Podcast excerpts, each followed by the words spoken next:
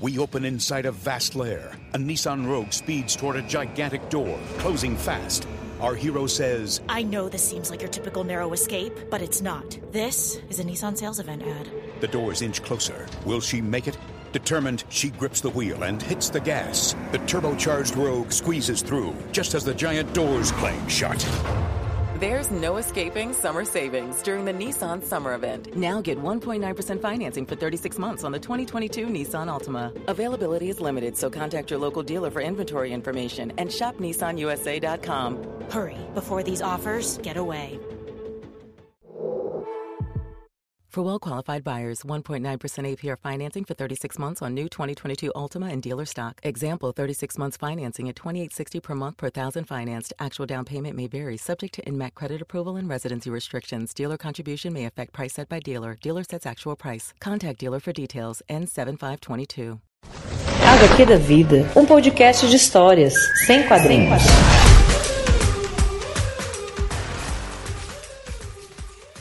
Fala galerinha, Dimitra Vulcano aqui pra vocês, toda burnoutizada, mas vim aqui dizer que estamos entrando de férias e aí a gente vai deixar dois programinhas pra vocês que a gente gravou há muito tempo e que a gente acha que é necessário vocês reouvirem, partindo do lado básico e depois a gente vai colocar algumas questões pra vocês. Então, dia 16 e dia 23 não tem HQ da vida, porém nas sextas-feiras continuamos com os Doutora o Doutora Drag que já está gravado, ok? É isso, um beijo e curtam o programa.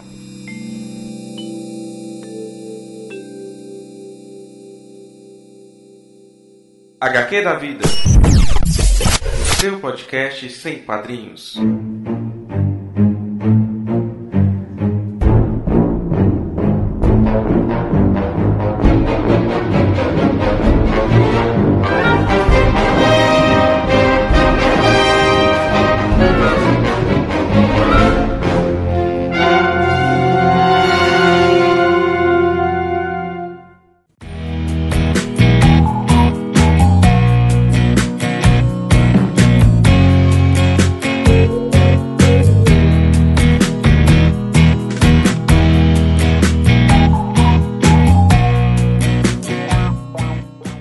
Recapitulando, uma breve história da promiscuidade. Figurinha repetida não completa álbum. Em time que está ganhando não se mexe. Figurinha repetida não completa álbum. Em time que está ganhando não se mexe. Figurinha repetida talvez complete álbum, mesmo gasta. Em time que está ganhando talvez seja possível mudar a zaga. Cada figurinha repetida talvez mesmo gasta. Se mexa muito rápido e colhe antes que se perceba. Anda, corre, não perca. Em time que está ganhando se mexe sim, porque figurinha repetida. Se não completa o teu álbum, pode completar o do parceiro. O amor, afinal, é puro western.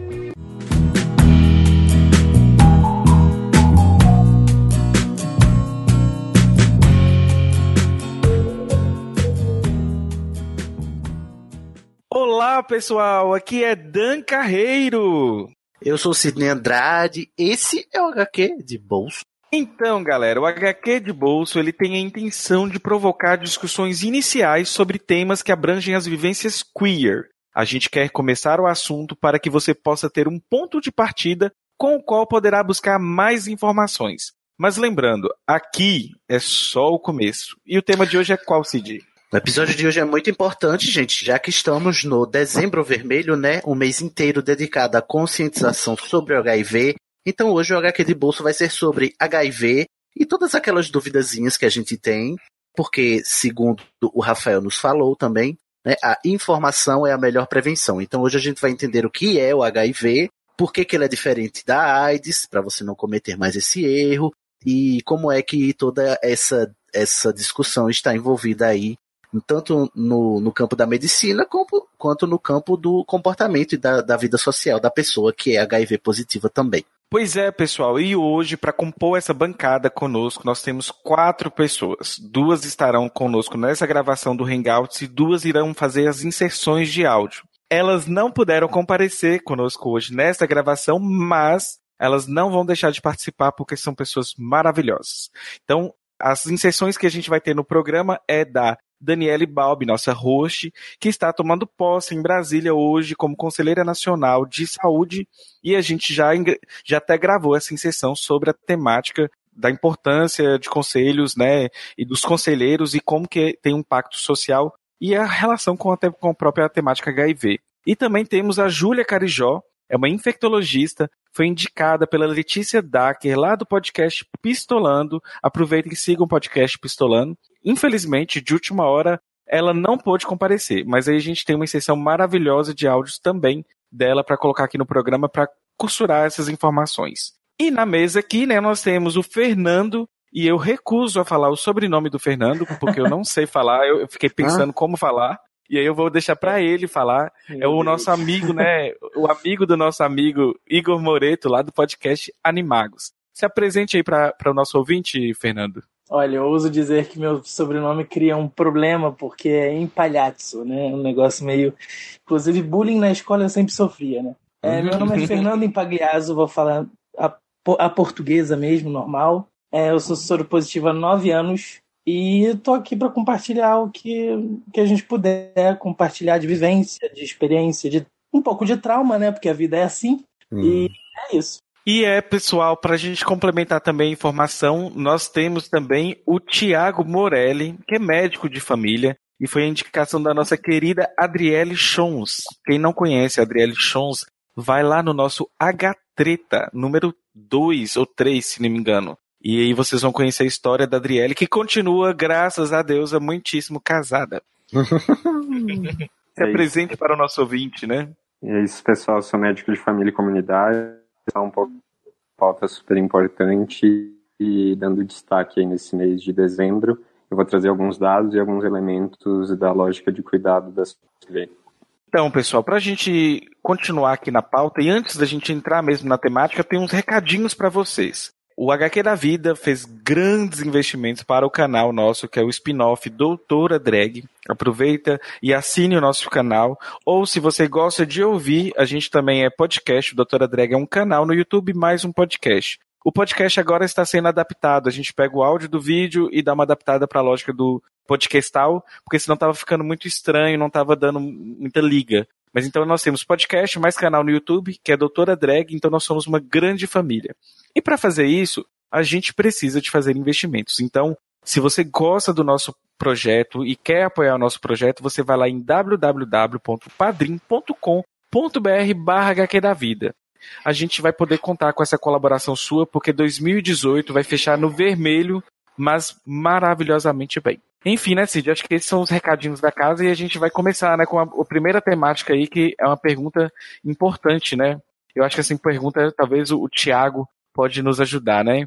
Muitas pessoas confundem o que, que é HIV com AIDS, mistura Lé com Cré. É porque muita gente é, fala AIDS como sinônimo de HIV. Ah, vou pegar AIDS, né? No, no sentido de se infectar. E é importante a gente frisar bem que AIDS não equivale a HIV e, por favor, Fernando, explica pra gente por quê. Porque o HIV é um vírus, né? Ele simplesmente não. Você é capaz de conviver com o vírus, né? E a AIDS é a doença aguda, né? Vamos dizer assim. Eu não sei se eu posso. Meu Deus, eu estou falando com um médico, eu fico naturalmente nervoso. Mas é, é, são coisas completamente diferentes, né? A AIDS é, é, é a doença já instaurada. E o HIV é um vírus, é um, é um patógeno que está aí, que não, não, não, não, necessariamente implica em, em manifestação de sintoma é, visível, né? Tiago, só para amarrar a pergunta, quer dizer então que não necessariamente quem está infectado com HIV vai desenvolver a AIDS, é isso?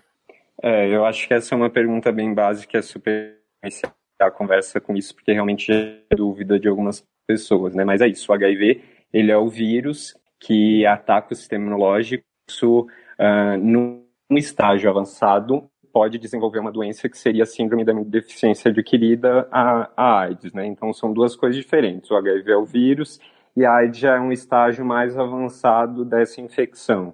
E daí o sistema imunológico da pessoa com AIDS ele já está mais debilitado e mais propenso a adquirir algumas doenças oportunistas, que a gente fala então, pneumonias, tuberculose. Felizmente, com o acesso ao diagnóstico, ao tratamento, cada vez está fazendo diagnóstico de pessoas então um estágio mais avançado. Né? A gente está cada vez mais fazendo diagnósticos com HIV. Né? Então, essa é uma distinção importante, porque vai fazer, inclusive, um pouco de sentido quando a gente tem política de prevenção e acesso à testagem, porque o que a gente quer hoje é fazer cada vez mais diagnóstico de HIV, né? de pessoas uhum. que ainda estão com a imunidade preservada, e não quer dizer que a pessoa com AIDS tem tratamento e não vai recuperar o seu sistema imunológico. Mas mais importante é a gente fazer o diagnóstico cada vez mais precoce. Surgiu outra dúvida aqui então, Tiago, é se a pessoa chega a desenvolver os sintomas agudos, ou seja, a AIDS, é, tendo sido infectada, é possível é que haja essa reversão e ela passe a não, não sofrer mais desses sintomas e ser só HIV positivo? A ideia é exatamente. Hoje o Brasil tem esquemas de tratamento os melhores do mundo, né? Foi incorporado o dolutegravir, que é um medicamento super bom e que faz essa recuperação mais rápida do sistema. Então, a proposta, e desde 2013, né, o Brasil foi pioneiro nessa política de tratamento para todos. Antes, uhum. a gente presente somente para uma faixa de imunidade mais baixa. Desde 2013, a gente prescreve para diagnóstico de HIV, justamente nessa lógica de recuperação do sistema imunológico. Então, é, é exatamente essa proposta, que a mesma pessoa que com AIDS, que o diminua a carga viral e que ela recupere o seu sistema imunológico. Eu queria agora então perguntar para o. Tô aqui fazendo já. É porque eu tenho várias perguntas de leigo. De, sabe? Porque, assim, por mais que eu me envolva aqui no HQ da vida e tal, a, a o meu conhecimento sobre HIV, ele é o básico para só não ser um, um, babaca, um idiota, né? Mas eu tenho muitas perguntas de leigo ainda por exemplo, muita gente fala, fala assim, é, é, até feio hoje quando eu ouço assim, né? Ah, aquele desculpe a palavra feia, né? Desculpe a ofensa, aidético, sim, existe sim. ainda esse estigma e tal. Como é que como é que tu lida com isso ainda? Como é que é isso no, no sabe, na vida de Olha, soro positivo? Cada cada pessoa é uma ilha na, na questão do HIV, né? Eu já vi muita gente extremista que literalmente olha para essa palavra idético como se fosse horrível, pavorosa. E eu tenho uma mãe diabética e eu faço letras, então é aquela coisa de louco, né? Eu fico brincando com palavras. Eu uma, um certo dia depois da, da, sorologia, eu comecei a pensar, meu Deus, se chama minha mãe de diabética, por que não me chamar de aidético? E, e aí eu comecei a ler sobre, né? Obviamente, entender o contexto da década de 80, como é como era esse estigma. E hoje eu, assim, eu escrevo poemas, eu escrevo em Facebook, às vezes eu uso a idético para brincar, para talvez trazer à tona, assim, quase uma coisa agressiva, mas no sentido uhum. de chocar, sabe? Por que não usar a idético? Não no sentido da fase aguda, mas no sentido de eu, eu tenho HIV, né? Então, de alguma forma, eu preciso me, me colocar no mundo, né? Então, é, é de alguma maneira é, uma forma de estar no mundo, né? Então uhum. eu N vezes ouvi a idético, pessoas já me chamaram de idético de uma forma mega pejorativa, uhum. é, mas eu não convivo de uma forma ruim com essa palavra, né? Eu acabei entendendo que ela criou um estigma histórico, né? Desde sempre, mas é, é possível a gente brincar com essa palavra, sabe? Eu acho um, uma das coisas que, que mais me, me deixa desconfortável hoje em dia é que a gente tem uma militância soropositiva que não olha o soro negativo, né? E aí, assim, uhum. a minha ideia é, é, desde que eu me descobri soro positivo, é acolher essas pessoas, né? né mesmo a pessoa que vem, vem para mim numa postura extremamente ofensiva, eu entendo que ela tem certas reservas, né? E aí, a, a, talvez a minha, a minha atitude seja até um pouco polêmica, mas eu sou capaz de uhum. parar parar alguém na rua e falar: olha só, vamos conversar? Vamos tomar uma cerveja? Pra, tipo, pra entender por que, que você está pensando dessa maneira. É, e aí a minha forma é meio complicada, né? Mas já gente... chegou a te ofender esse, esse tipo de tabu, Não, de assim, No início, no início era questão do sangue. Uhum. Eu já tinha uma coisa no meu corpo, né? É difícil falar até, mas é complicado, porque não é como se, como se o seu corpo mudasse, mas ele mudou, né? É, não, é, não é uma mudança extrema, né? A gente consegue conviver com o vírus, mas ao mesmo tempo a gente muda a nossa relação com o sangue, ou, ou nossa relação com o nosso esperma, né? Vamos dizer assim. E a gente fica meio travado. Como é que a gente lida com aquilo? Uhum. Só que depois de um tempo, né? Inclusive em momentos de, né, já, já em relação sexual com um ex meu, vários ex-namorados meus, que eu acabei, assim, ejaculando e eu limpava na hora. Aquela coisa assim, meu Deus do céu, eu, eu sou sujo, né? Hum, sim. Tem que, a gente tem que ir desconstruindo isso aos poucos, porque, inclusive, linguisticamente, né? Essa palavra idético acaba gerando também uma contaminação desnecessária, né? Uma contaminação que não faz muito sentido para mim, pelo menos. Né? Eu prefiro uhum. acolher, acolher, o opressor, de alguma forma, né? Uhum. Coisa de maluco. Ô, Fernando, e olhando esse, esse relato seu, é interessante uhum. até desmistificar, né? E aí eu agora eu vou voltar para o Tiago e a gente vai costurando uhum. esses discursos. É, o que transmite e o que não transmite, né? As pessoas, talvez algumas já saibam no, no nível básico, né? Sobre beijo e tudo mais, mas é importante a gente também desmistificar alguns detalhes, né?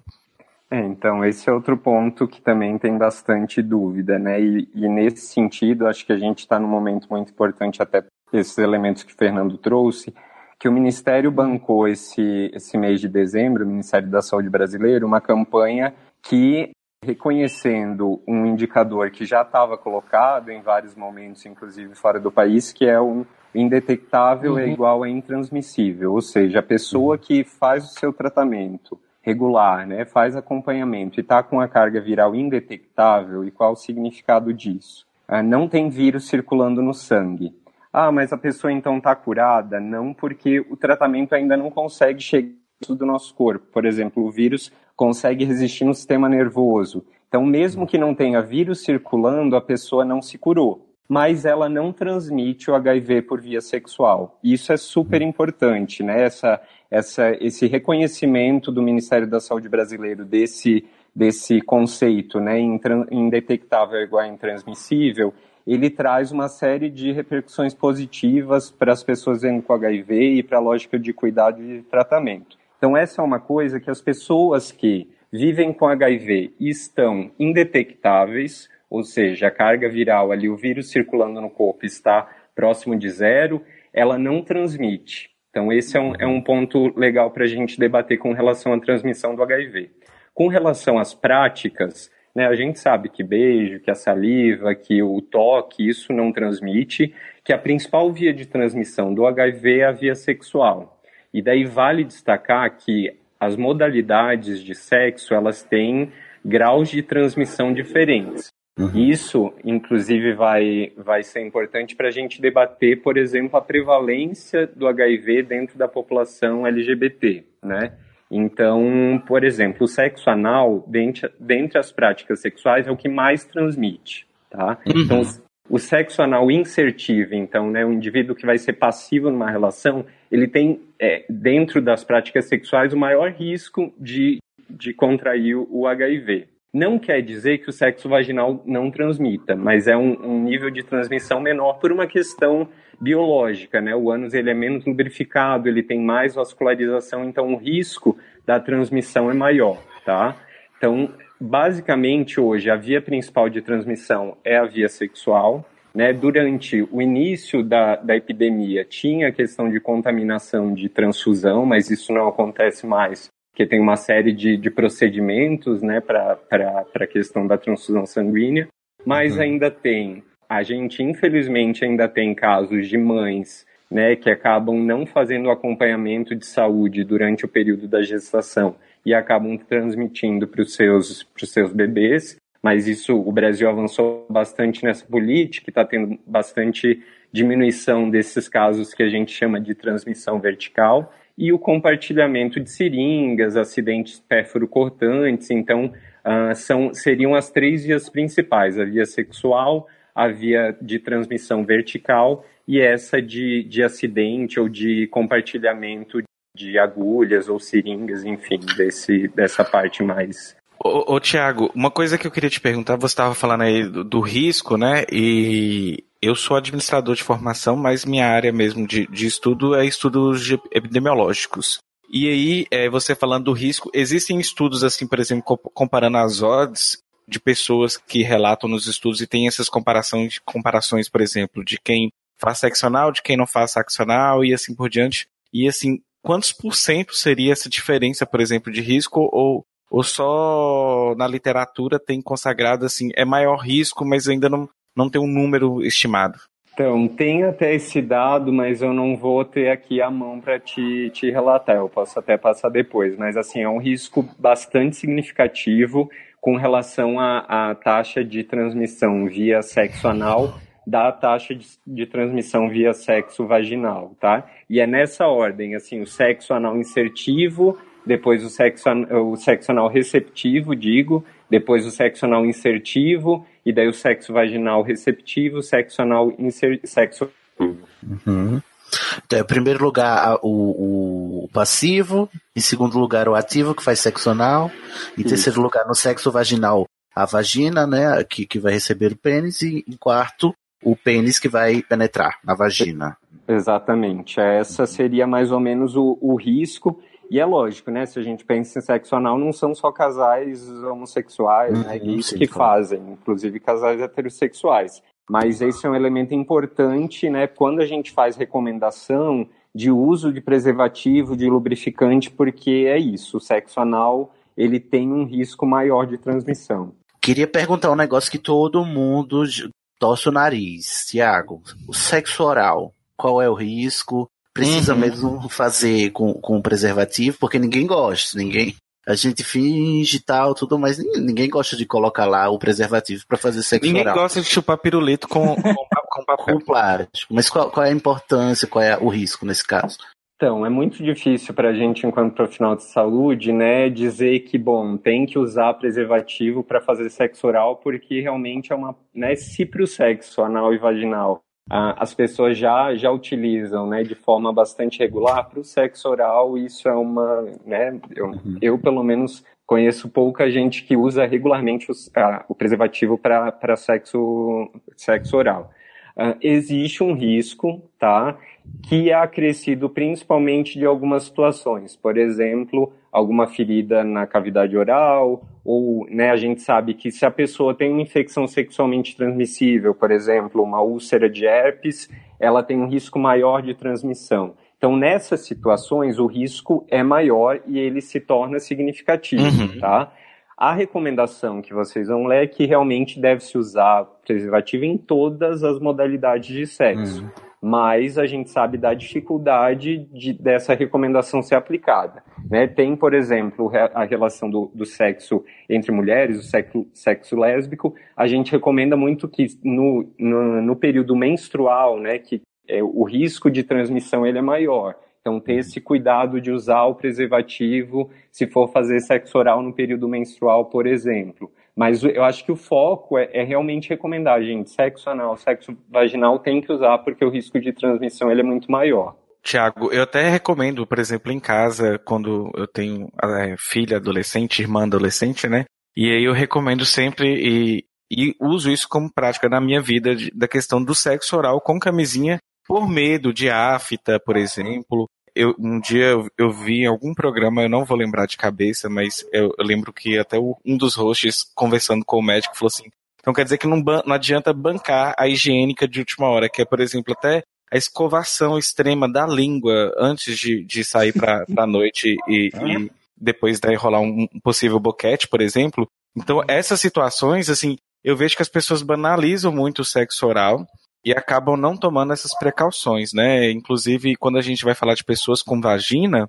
eu sei que até a dificuldade é maior no caso, porque também não tem materiais que é o preservativo preservativos que, que podem difícil, né? são oferecidos né pelo, pelo Ministério da Saúde igual tem da camisinha que é pra, para os pênis Exatamente. Então, assim, a recomendação geral é usem preservativo em todas as modalidades, né? Sexo oral, vaginal e anal, mas realmente, por exemplo, não existe uma camisinha adaptada para fazer, né? muitas vezes a pessoa tem que cortar, isso né? não deve usar papel filme, né? tem algumas recomendações básicas, mas realmente a gente tem essas limitações, inclusive de, de tecnologia para a questão do sexo oral protegido os amigos, né, tanto os homens trans quanto as, as mulheres lésbicas e bissexuais que eu conheço, todas já relataram o uso do papel filme, por exemplo.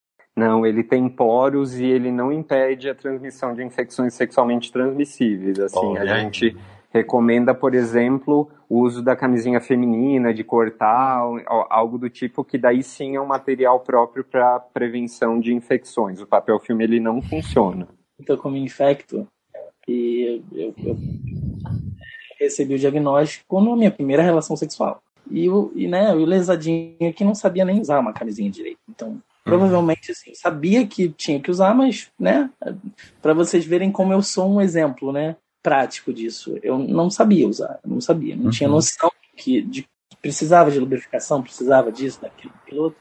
Eu tava namorando um rapaz e aí eu fui, né, eu fui pro, pra essa consulta com a Infecto e ela começou a falar de várias, né, várias tecnologias, várias né, possibilidades, dentre elas o uso da camisinha feminina para é coisa coisa meio maluca, né? Mas tipo assim, Fernanda, por que você não usa camisinha feminina se você acaba descobrindo um mundo, né? É, inclusive eu peguei o, meu meu receituário e fui reler. É uma coisa de louco, né? Ela falando assim, é preservativo sempre, como se eu não soubesse, né? Acaba, isso acaba gerando um incômodo até em mim, porque eu releio essas coisas e falo, meu Deus, será que eu não sabia? Né? Não é questão de não saber, né? É uma questão de é uma questão muito maior, né? Hoje, hoje em dia a gente vê até a mídia falando de uma luta contra a AIDS, né? Eu acho que a luta não tem que ser contra a AIDS. Eu acho que a luta tem que ser ou contra o HIV. Tem que ser a favor das pessoas se conscientizarem cada vez mais dos seus corpos. Né? Uhum, eu acho isso mais, cada vez mais, mais problemático, né?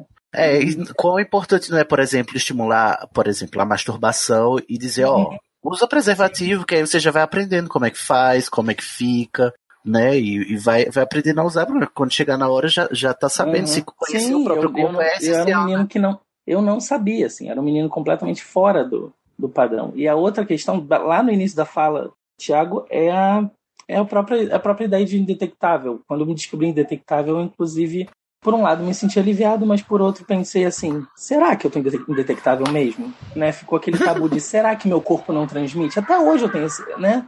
A gente acaba tendo um tabu eterno na vida, né? Será que eu tô naquele limite de cópias que, que não transmite, né? A gente acaba gerando uma, uma metáfora de sujeira na gente.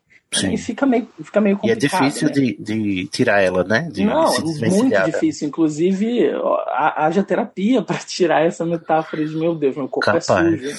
Uhum.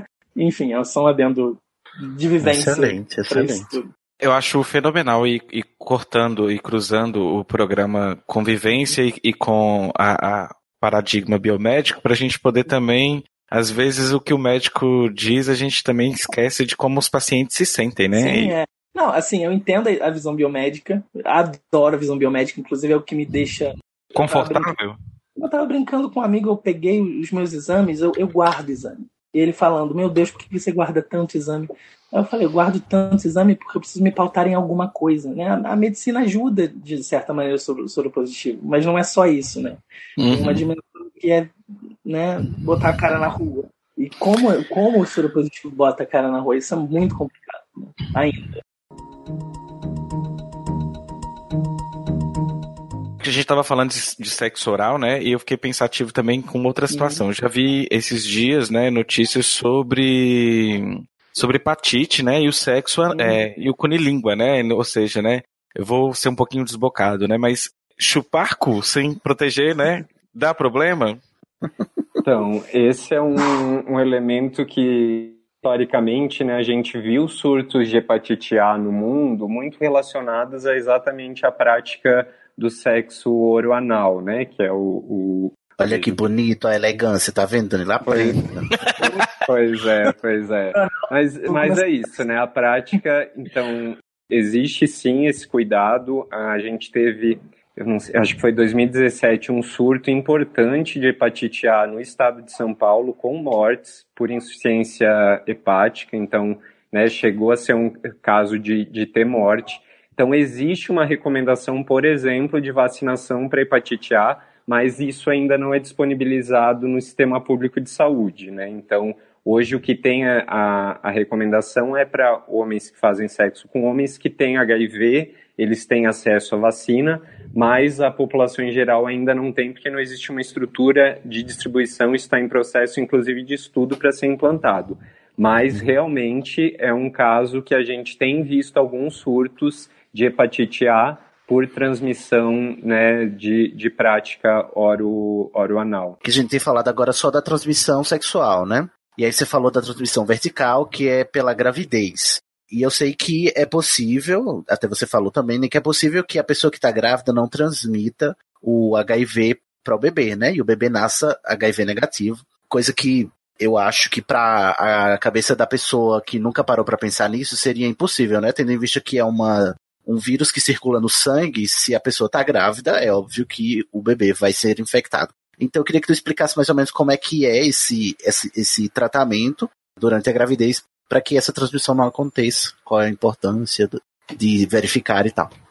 É, esse é outro tópico bastante importante, assim, né? A gente, a mulher, quando ela descobre a gravidez, ela vai começar o que a gente chama de acompanhamento pré-natal. Então, ela vai fazer consultas regulares, né, no seu posto de saúde. Então, durante esse período, ela vai fazer uma série de exames. Dentre eles, o exame de HIV e de sífilis estão né, nesse, nesse grupo de exames que a mulher faz. Se a mulher já tem o diagnóstico, né, isso é, é, é um tópico legal porque não se debate, por exemplo, o desejo reprodutivo de mulheres vendo com HIV. Isso é algo que a gente está começando a debater, né? Uhum. Mas se, por exemplo, ela já tem um diagnóstico que ela está fazendo acompanhamento regular e tá, está indetectável, né? Então não tem uh, vírus circulando, ela vai ter menos chance. Então a ideia é que ela faça um planejamento dessa sua gestação. Mas, por exemplo, a mulher que fez o diagnóstico durante esse período pré-natal, então,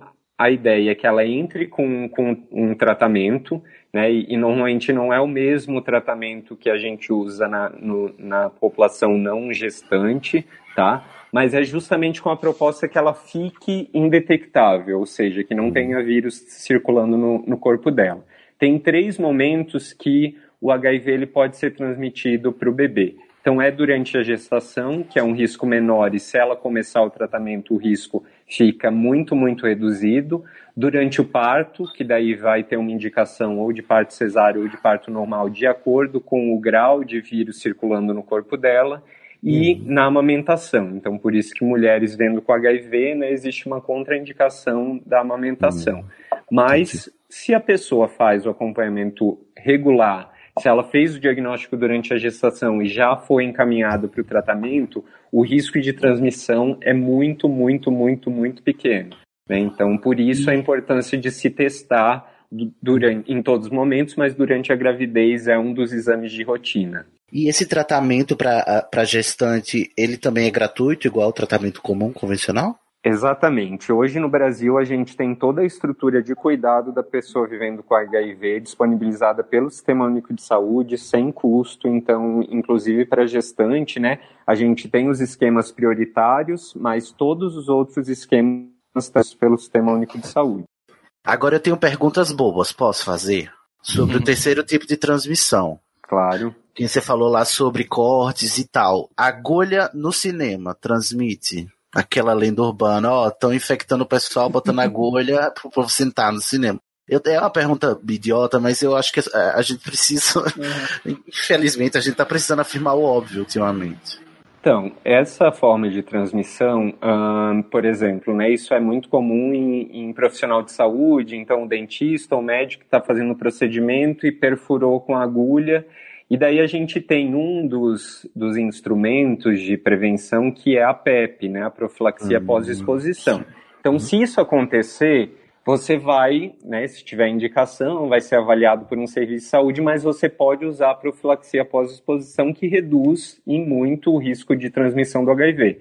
Essa história da agulha contaminada em locais, isso é, é bastante grave, né, e eu acho que se isso acontece, vale avaliar a indicação de PEP, por exemplo, tá? Uhum. Então, assim, eu, eu nunca vi uma história né, que foi noticiado, real, que, que acontecia isso de, de agulha contaminada no cinema, mas se por acaso, né, em qualquer cir circunstância, houver essa, esse contato com uma agulha, né, uh, que pode estar ou não contaminada, a profilaxia pós-exposição é um ah. mecanismo de prevenção. Na dúvida, vai lá, né? Ô, Tiago, quanto tempo o vírus ele dura fora de um organismo? Porque, assim, para ele estar tá numa agulha, ou de repente eu, eu me cortei, sangrei, eu sou HIV, tô com a minha carga transmissível, meu sangue está contaminado. Esse sangue que, por exemplo, caiu no chão, quanto tempo ele fica infectado, fica transmissível ainda, o vírus? O vírus sobrevive muito tempo fora do organismo? Não, ele,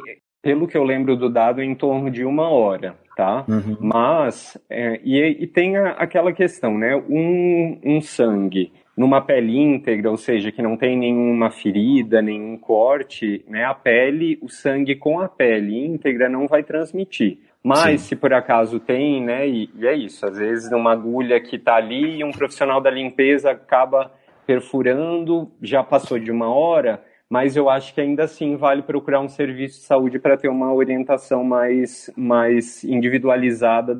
Então, na Para garantir também, né? Exato. Então, assim, é, o, o vírus sobrevive pouco tempo fora do, do organismo, do sangue circulando, mas mesmo assim eu acho que sempre na dúvida vale ter uma recomendação de um profissional de saúde. No caso, eh, o Sidney puxou aí a questão do sangue, eu fiquei lembrando assim, profissional de saúde vai fazer um atendimento de emergência, por exemplo, e o, o paciente lá é, é, tá com corte e, e, vaza sangue, esse sangue espirra no olho do, do profissional, por exemplo. Aí, no caso, tem que fazer PEP, no caso. É, essa é uma avaliação que vai ter que ser muito individualizada, porque sempre tem que pensar se você, por exemplo, sabe o status sorológico né, da pessoa em questão. Né? Então, o paciente, a gente faz um teste rápido ali, ele não teve exposição recente no último mês, então talvez não seja necessário usar a profilaxia pós-exposição. Mas uhum. isso tudo vai ser um risco muito individualizado que o profissional vai ter que avaliar de talvez indicar ou não PEP. Entendi. E aí, só pra gente ir, fazer a chamada da Dani Balbi, é, eu tava querendo ver com você o seguinte. Você tem, no caso, os dados de prevalência e incidência atuais do país, se existe recorte para idade, sexo, porque tem muito, muito se tem falado numa volta, né? Uma volta maior e, e que sobretudo essa juventude que não vivenciou é, os ídolos morrendo, por exemplo, a gente viu o Renato Russo, Cazuza, a gente viu pessoas morrendo e isso nos afetou essa a nossa geração, a gente tem 30 anos, por exemplo, é, isso nos afetou enquanto pessoas, enquanto até para mim, sobretudo, né, na descoberta da sexualidade, aquele medo e até o teu cuidado por causa deste medo, né? E existem dados de incidência e prevalência, só para o ouvinte entender, né? Prevalência é o percentual atual que a gente vai ter de pessoas é, com HIV e a incidência são o número de casos novos que vão aparecendo. Então, esse esse tema ele é ele é central assim, se a gente for pensar, por exemplo, nos indicadores, o Ministério sempre no primeiro de dezembro lança diversos indicadores, né, para o HIV, que é o Dia Mundial de Combate à AIDS, e, e um dos dos indicadores mostrou que sim, a gente está tendo uma queda no número de pessoas vivendo com HIV, ah, uma queda da, da incidência, inclusive, mas hoje no Brasil a gente tem uma prevalência de 0,4% na população geral e essa prevalência ela tem se mantido estável. Mas a gente tem ainda uma epidemia que a gente chama de epidemia concentrada, ou seja, ela está concentrada em alguns grupos que a gente chama de populações-chave, tá? Uh, nessas populações, e daí, por exemplo, eu vou pegar o quadro de, de HIV em homens que tem crescido, né, enquanto em mulheres o HIV está diminuindo em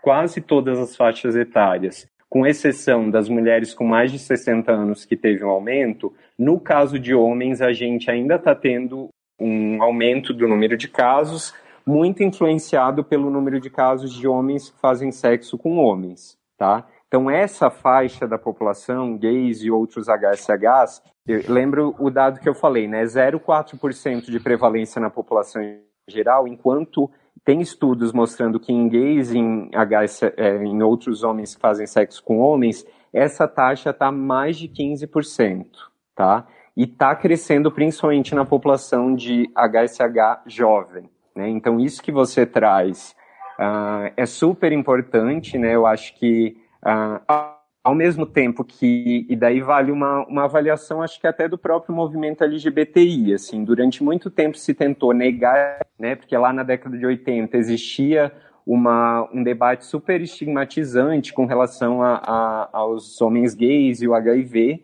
mas no meu entendimento, um movimento que se desvincula que acabou sendo negligente e sorofóbico, né? Uhum. Então, a gente não pode negar que sim, né? Enquanto na população em geral a gente tem uma taxa de 0,4, na população de gays e outros HSHs a gente tem mais de 15% e na população de mulheres trans e travestis mais de 30% de prevalência.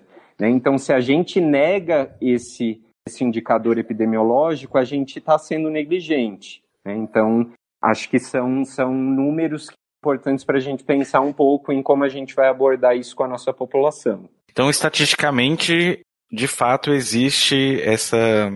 Os dados não mentem, né? Eu acho que, na verdade, o que a gente tem mais pensar também é a questão do estigma do HIV, né? E ah.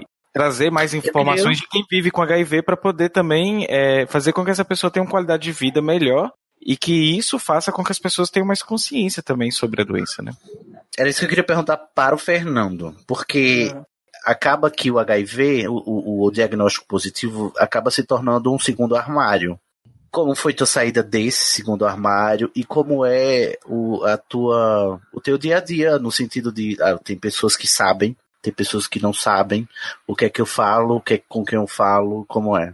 Tem até um livro de um amigo meu que milita na causa é, é, do HIV, é Salvador Correia, não sei se vocês conhecem, ele escreveu um livro que se chama O Segundo Armário. E vai virar uma uhum. peça agora em dezembro, ah, janeiro, Acho que só tá aqui no Rio, mas é, é muito importante pensar esse segundo armário, né? Como a gente lida, a gente já lida com né, LGBT, LGBTfobia. E aí, dentro da comunidade LGBT, você já tem uma, um estigma, talvez, de um, uma ideia de que você saiu transando com todo mundo, de que você. Ah, né, toda aquela questão. Não gosto nem de falar, porque eu já tenho ranço natural disso. é. Promíscuo, né? É, vou chegar lá, né? E como bom, bom estudante de letras, eu acabei pensando essa palavra igual um louco. E, né, para sair do armário foi, para sair do primeiro armário já foi difícil, do segundo pior ainda. Minha mãe achou que, nossa, minha mãe, né, psicóloga, psicóloga clínica, né, inclusive trabalha em hospital, enfim, é, ela, ela não teria nenhum, eu, eu pensei que ela não teria nenhum problema, ingenuidade minha ela olhou para mim e falou: Meu Deus, meu Deus, a sua vida vai ser duplamente mais difícil. Porque é homossexual uhum. e soropositivo, né? E aí, de certa maneira, eu fiquei para, tá, paralisado naquilo, né? Num primeiro momento, a gente acha que né, morte aparece, tudo aparece. Né? A gente trava, a gente não consegue ter relações, né? Eu fiquei dois meses sem relações nenhuma. É, e aí, num determinado momento, eu olhei para mim, para o meu corpo, para né, para minha juventude, que eu ainda tenho, né, talvez seja um, um, discurso bem niilista de falar aqui, mas eu falei, meu Deus, eu sou, sou jovem, por que não aproveitar a vida, né? E aí eu comecei a né, viver naturalmente. Eu acho que o Tiago até falou que, né, o guideline, né, o, a ideia de tomar o remédio é, logo de prima, não, logo que, que se descobre sobre positivo é recente. Então eu fiquei muito tempo com medo de me relacionar por, por conta do meu diagnóstico e por uhum. conta de número, que era né, 16 mil, às vezes vinha 18, então você acaba virando um número, isso acaba mutilando um pouco você. Num determinado momento, comecei a viajar nessa palavra promíscuo, porque eu vi uma, uma matéria do Fantástico que falava sobre os carimbadores.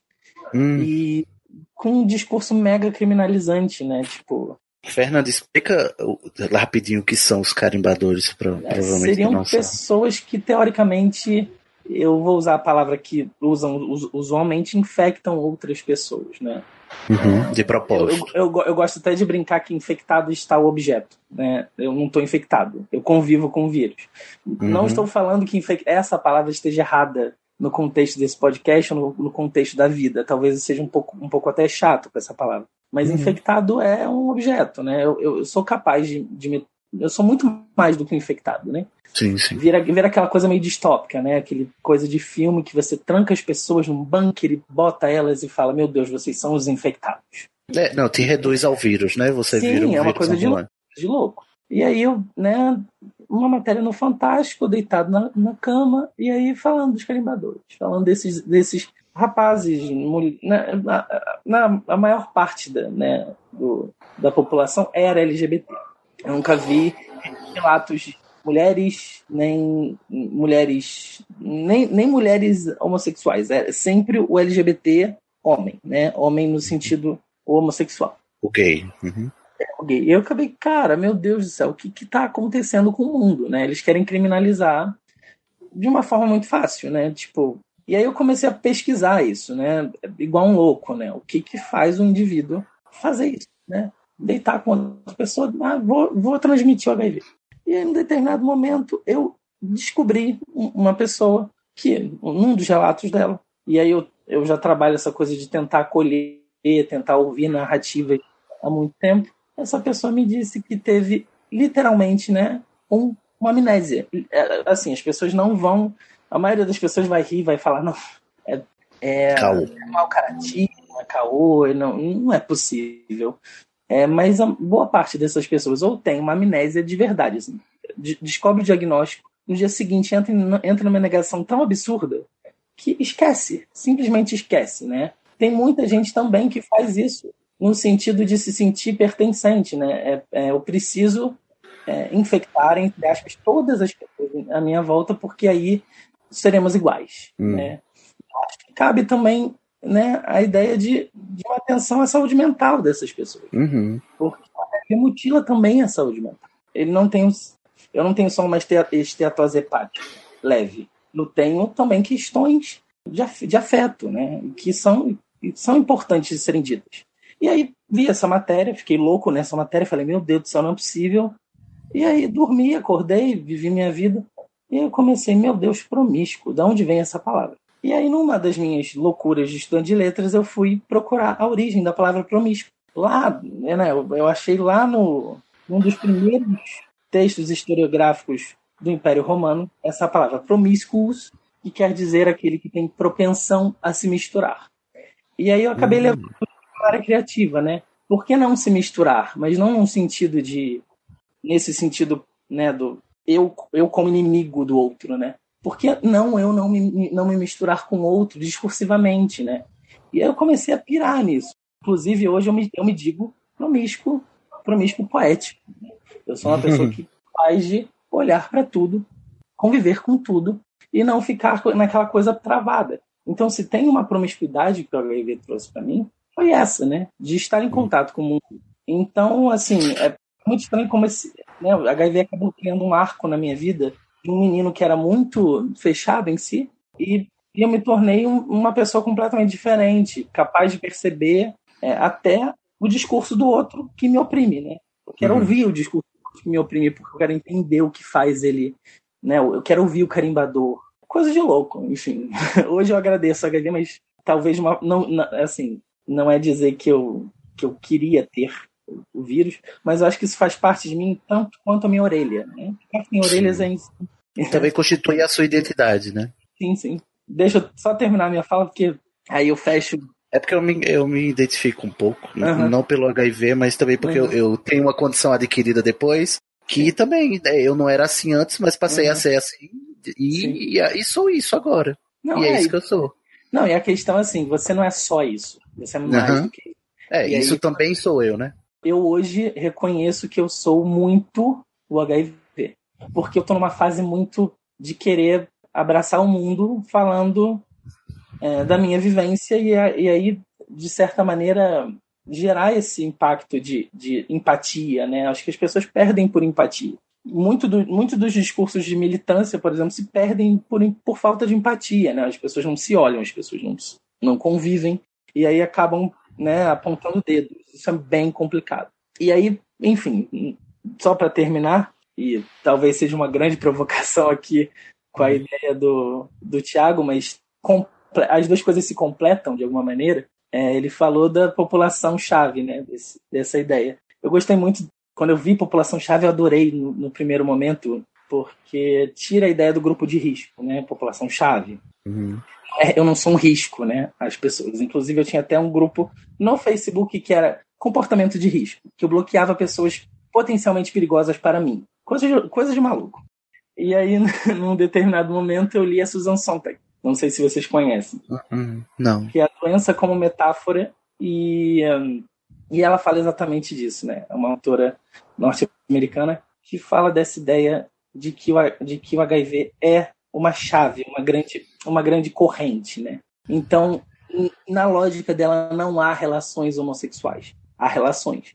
Né? Uhum. Ou, to, ou, ou ao, contrário, todas as relações são, são potencialmente homossexuais, né? Porque as pessoas são, as pessoas estão em contato no mundo, né? Não, não, não há porquê a gente pensar num indivíduo que é só homossexual, né? Ele, ele pode ter vivido uma vida naquele grupo fechado, mas bem ou mal há uma rede de relações, né?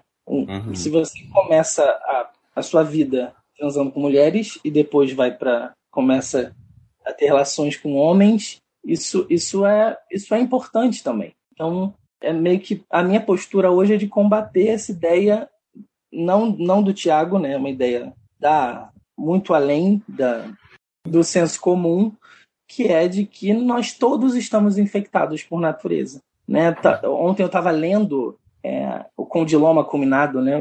Às vezes eu tenho essa piração, né? Eu falo, meu Deus, quantas pessoas têm HPV, né? Qual é eu fico aqui lendo igual um louco. Eu falo, meu Deus, assim, é, HPV é o, é o ar, né? Você olhar para alguém e ter medo de fazer sexo oral com aquela pessoa porque hum, vai pegar alguma coisa é a mesma coisa, né? Vamos pegar, vamos separar o joio do trigo, vamos pegar o, vamos pegar o tabu e colocar tudo às claras, né? Hoje o HIV é como não é como uma gripe, né? Vamos dizer assim.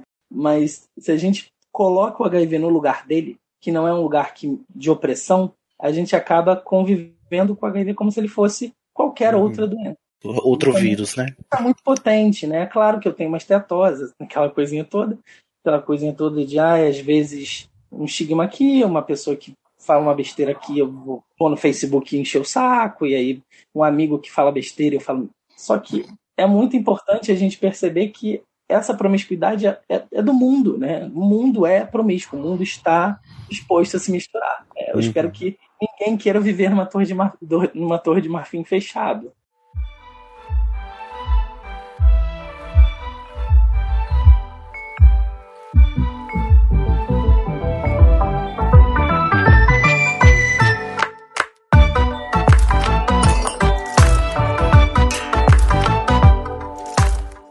Enfim, depois desse papo, sobretudo sobre promiscuidade, porque eu acho que as pessoas merecem sim é, beijar à vontade, transar à vontade, desde que façam com muito cuidado, com muito carinho, com muita atenção.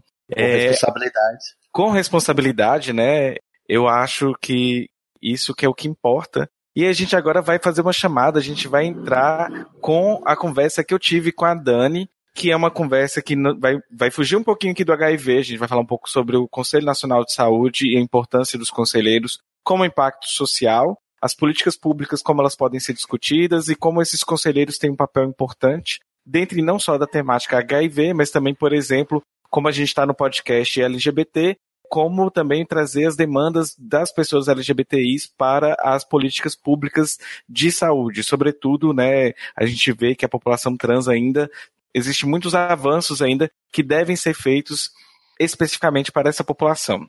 Enfim, pessoal, agora, né, a Dani Balbi a nossa host, que não pôde estar presente no dia dessa gravação, então a gente está gravando antes, mas para poder inserir um, um, capítulo dentro do programa muito interessante. A Dani, né, ela, esse, quando esse programa for ao ar, a Dani já tomou posse como Conselheira Nacional de Saúde, ou seja, ela faz parte do CNS, e a gente quer conversar um pouquinho sobre isso, da importância, do impacto social deste trabalho, né, Dani?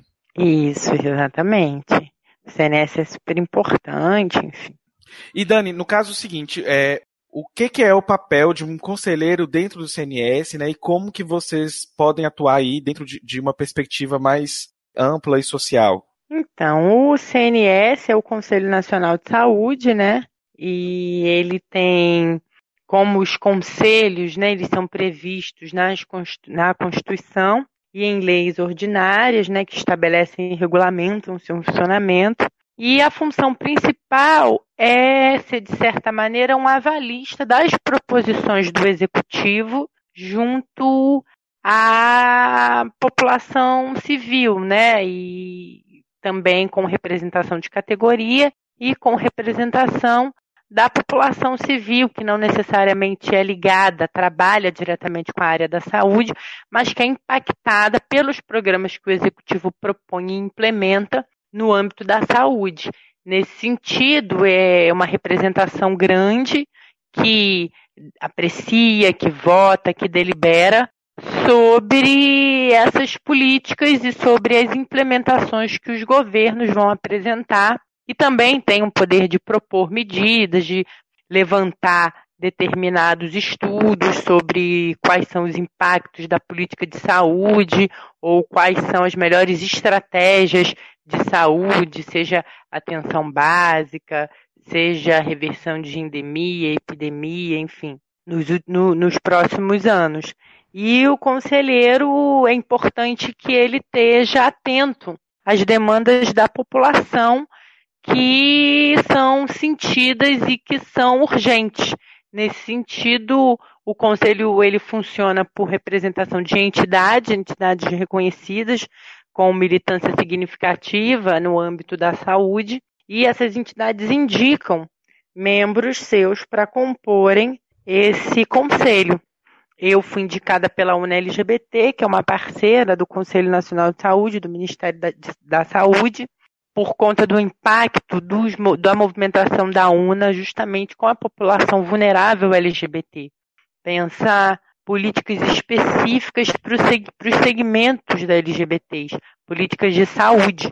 E para além, inclusive, da prevenção das DSTs, que foram um estigma de muito tempo que nós recebemos, mas que são importantes ainda, porque, é, enfim, ainda há incidência grande de HIV em população LGBT e de outras DSTs, mas pensar, por exemplo, como a população transexual, né, e eu como mulher transexual, acho que estou ali bastante para isso, não só, mas bastante, é, uma cartilha de atendimento para a população transexual no Sistema Único de Saúde, desde o respeito ao nome social ou a retificação do nome civil, quais são as condições específicas que a população transexual apresenta, a população LGBT em geral, por exemplo, os homens que engravidam. Eu participei de uma mesa há pouco tempo com uma enfermeira da Naneri, e ela dizia, né, existe necessidade de ter atenção para os homens que engravidam, porque são homens,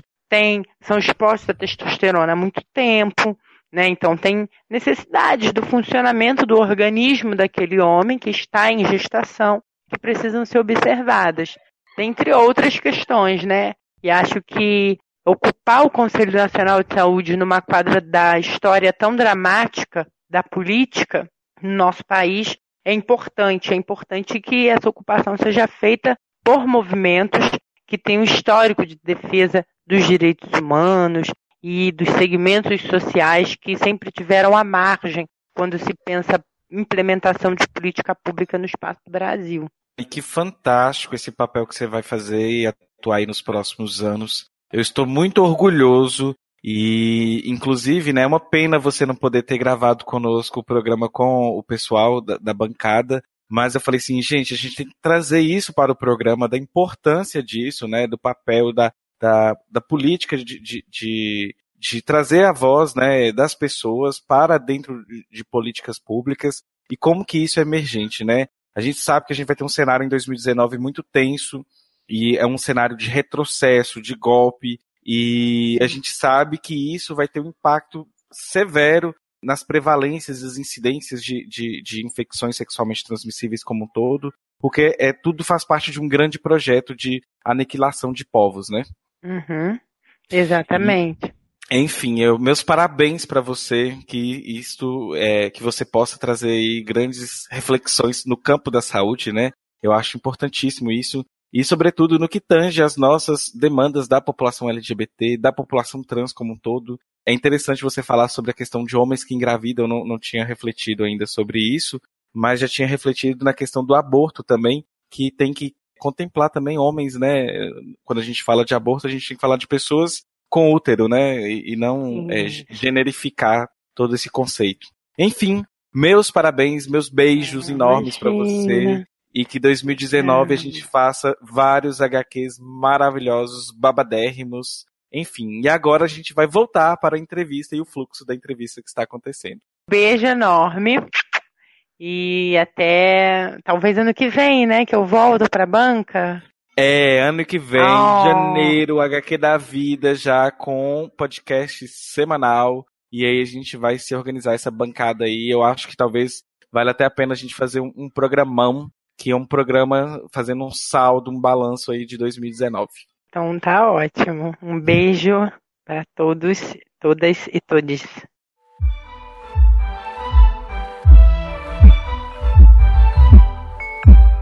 Então, pessoal, agora, né, a gente vai puxar a temática de casais soro discordantes. O Thiago vai explicar pra gente o que, que, são- o que que é um casal soro discordante e é, quais são as implicações disso, né? E depois o Fernando conversa com a gente sobre a questão da vivência mesmo, como que rola esse diálogo, né? A comunicação, quando contar, esse- esses detalhes. Então, gente, uma coisa, esse termo, né, casais soro-discordantes, ele não está sendo mais utilizado por uma demanda dos movimentos das pessoas vivendo com HIV. Então, hoje a Hum. gente usa o termo parcerias soro-diferentes. Tá? Ah, que Então, bacana.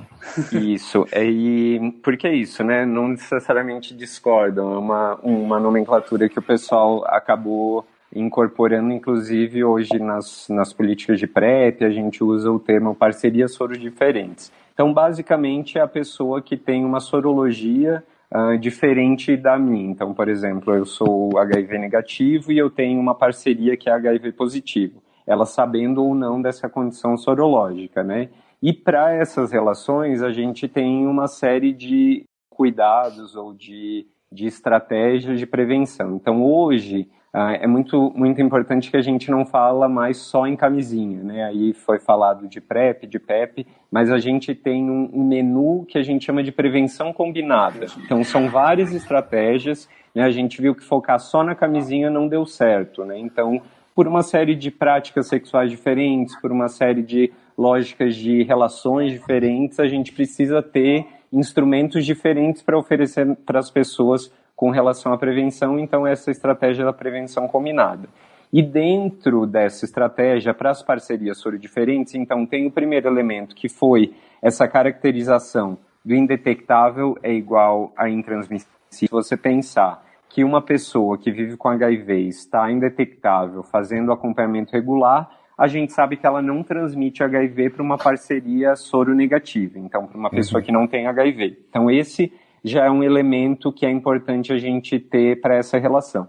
Mas como a gente sabe que existem dinâmicas de casais diferentes, que inclusive as próprias pessoas vivendo com HIV trouxeram essa responsabilidade que era, que era colocada para elas com relação à saúde do outro, então ah, eu preciso estar indetectável para não transmitir para minha parceria. Então existiu a demanda de incluir a profilaxia pré-exposição, então a PrEP, para parcerias soro diferentes. Então existe a opção hoje de, por exemplo, você namora uma pessoa vivendo com HIV, por mais que essa pessoa seja indetectável, e a gente sabe que isso não transmite, mas se você e a sua parceria se sentirem mais à vontade, você pode fazer o uso da PrEP. né? Então, esse, nessa dinâmica de relação soro diferente, a gente tem esse elemento ah, novo, que é a PrEP oferecida também para essas parcerias soro diferentes. Que interessante, porque eu, agora que eu parei pra pensar, que durante. Até agora eu vinha pensando.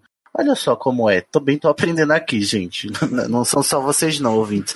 Eu, agora que eu parei pra pensar que todo o tempo, o modo como eu pensava o, o relacionamento entre soros diferentes, ele era culpabilizador da pessoa HIV positiva, porque na minha cabeça, mesmo sem eu perceber, toda a responsabilidade cabia ao soro positivo, né? De todos, de tomar todos os cuidados.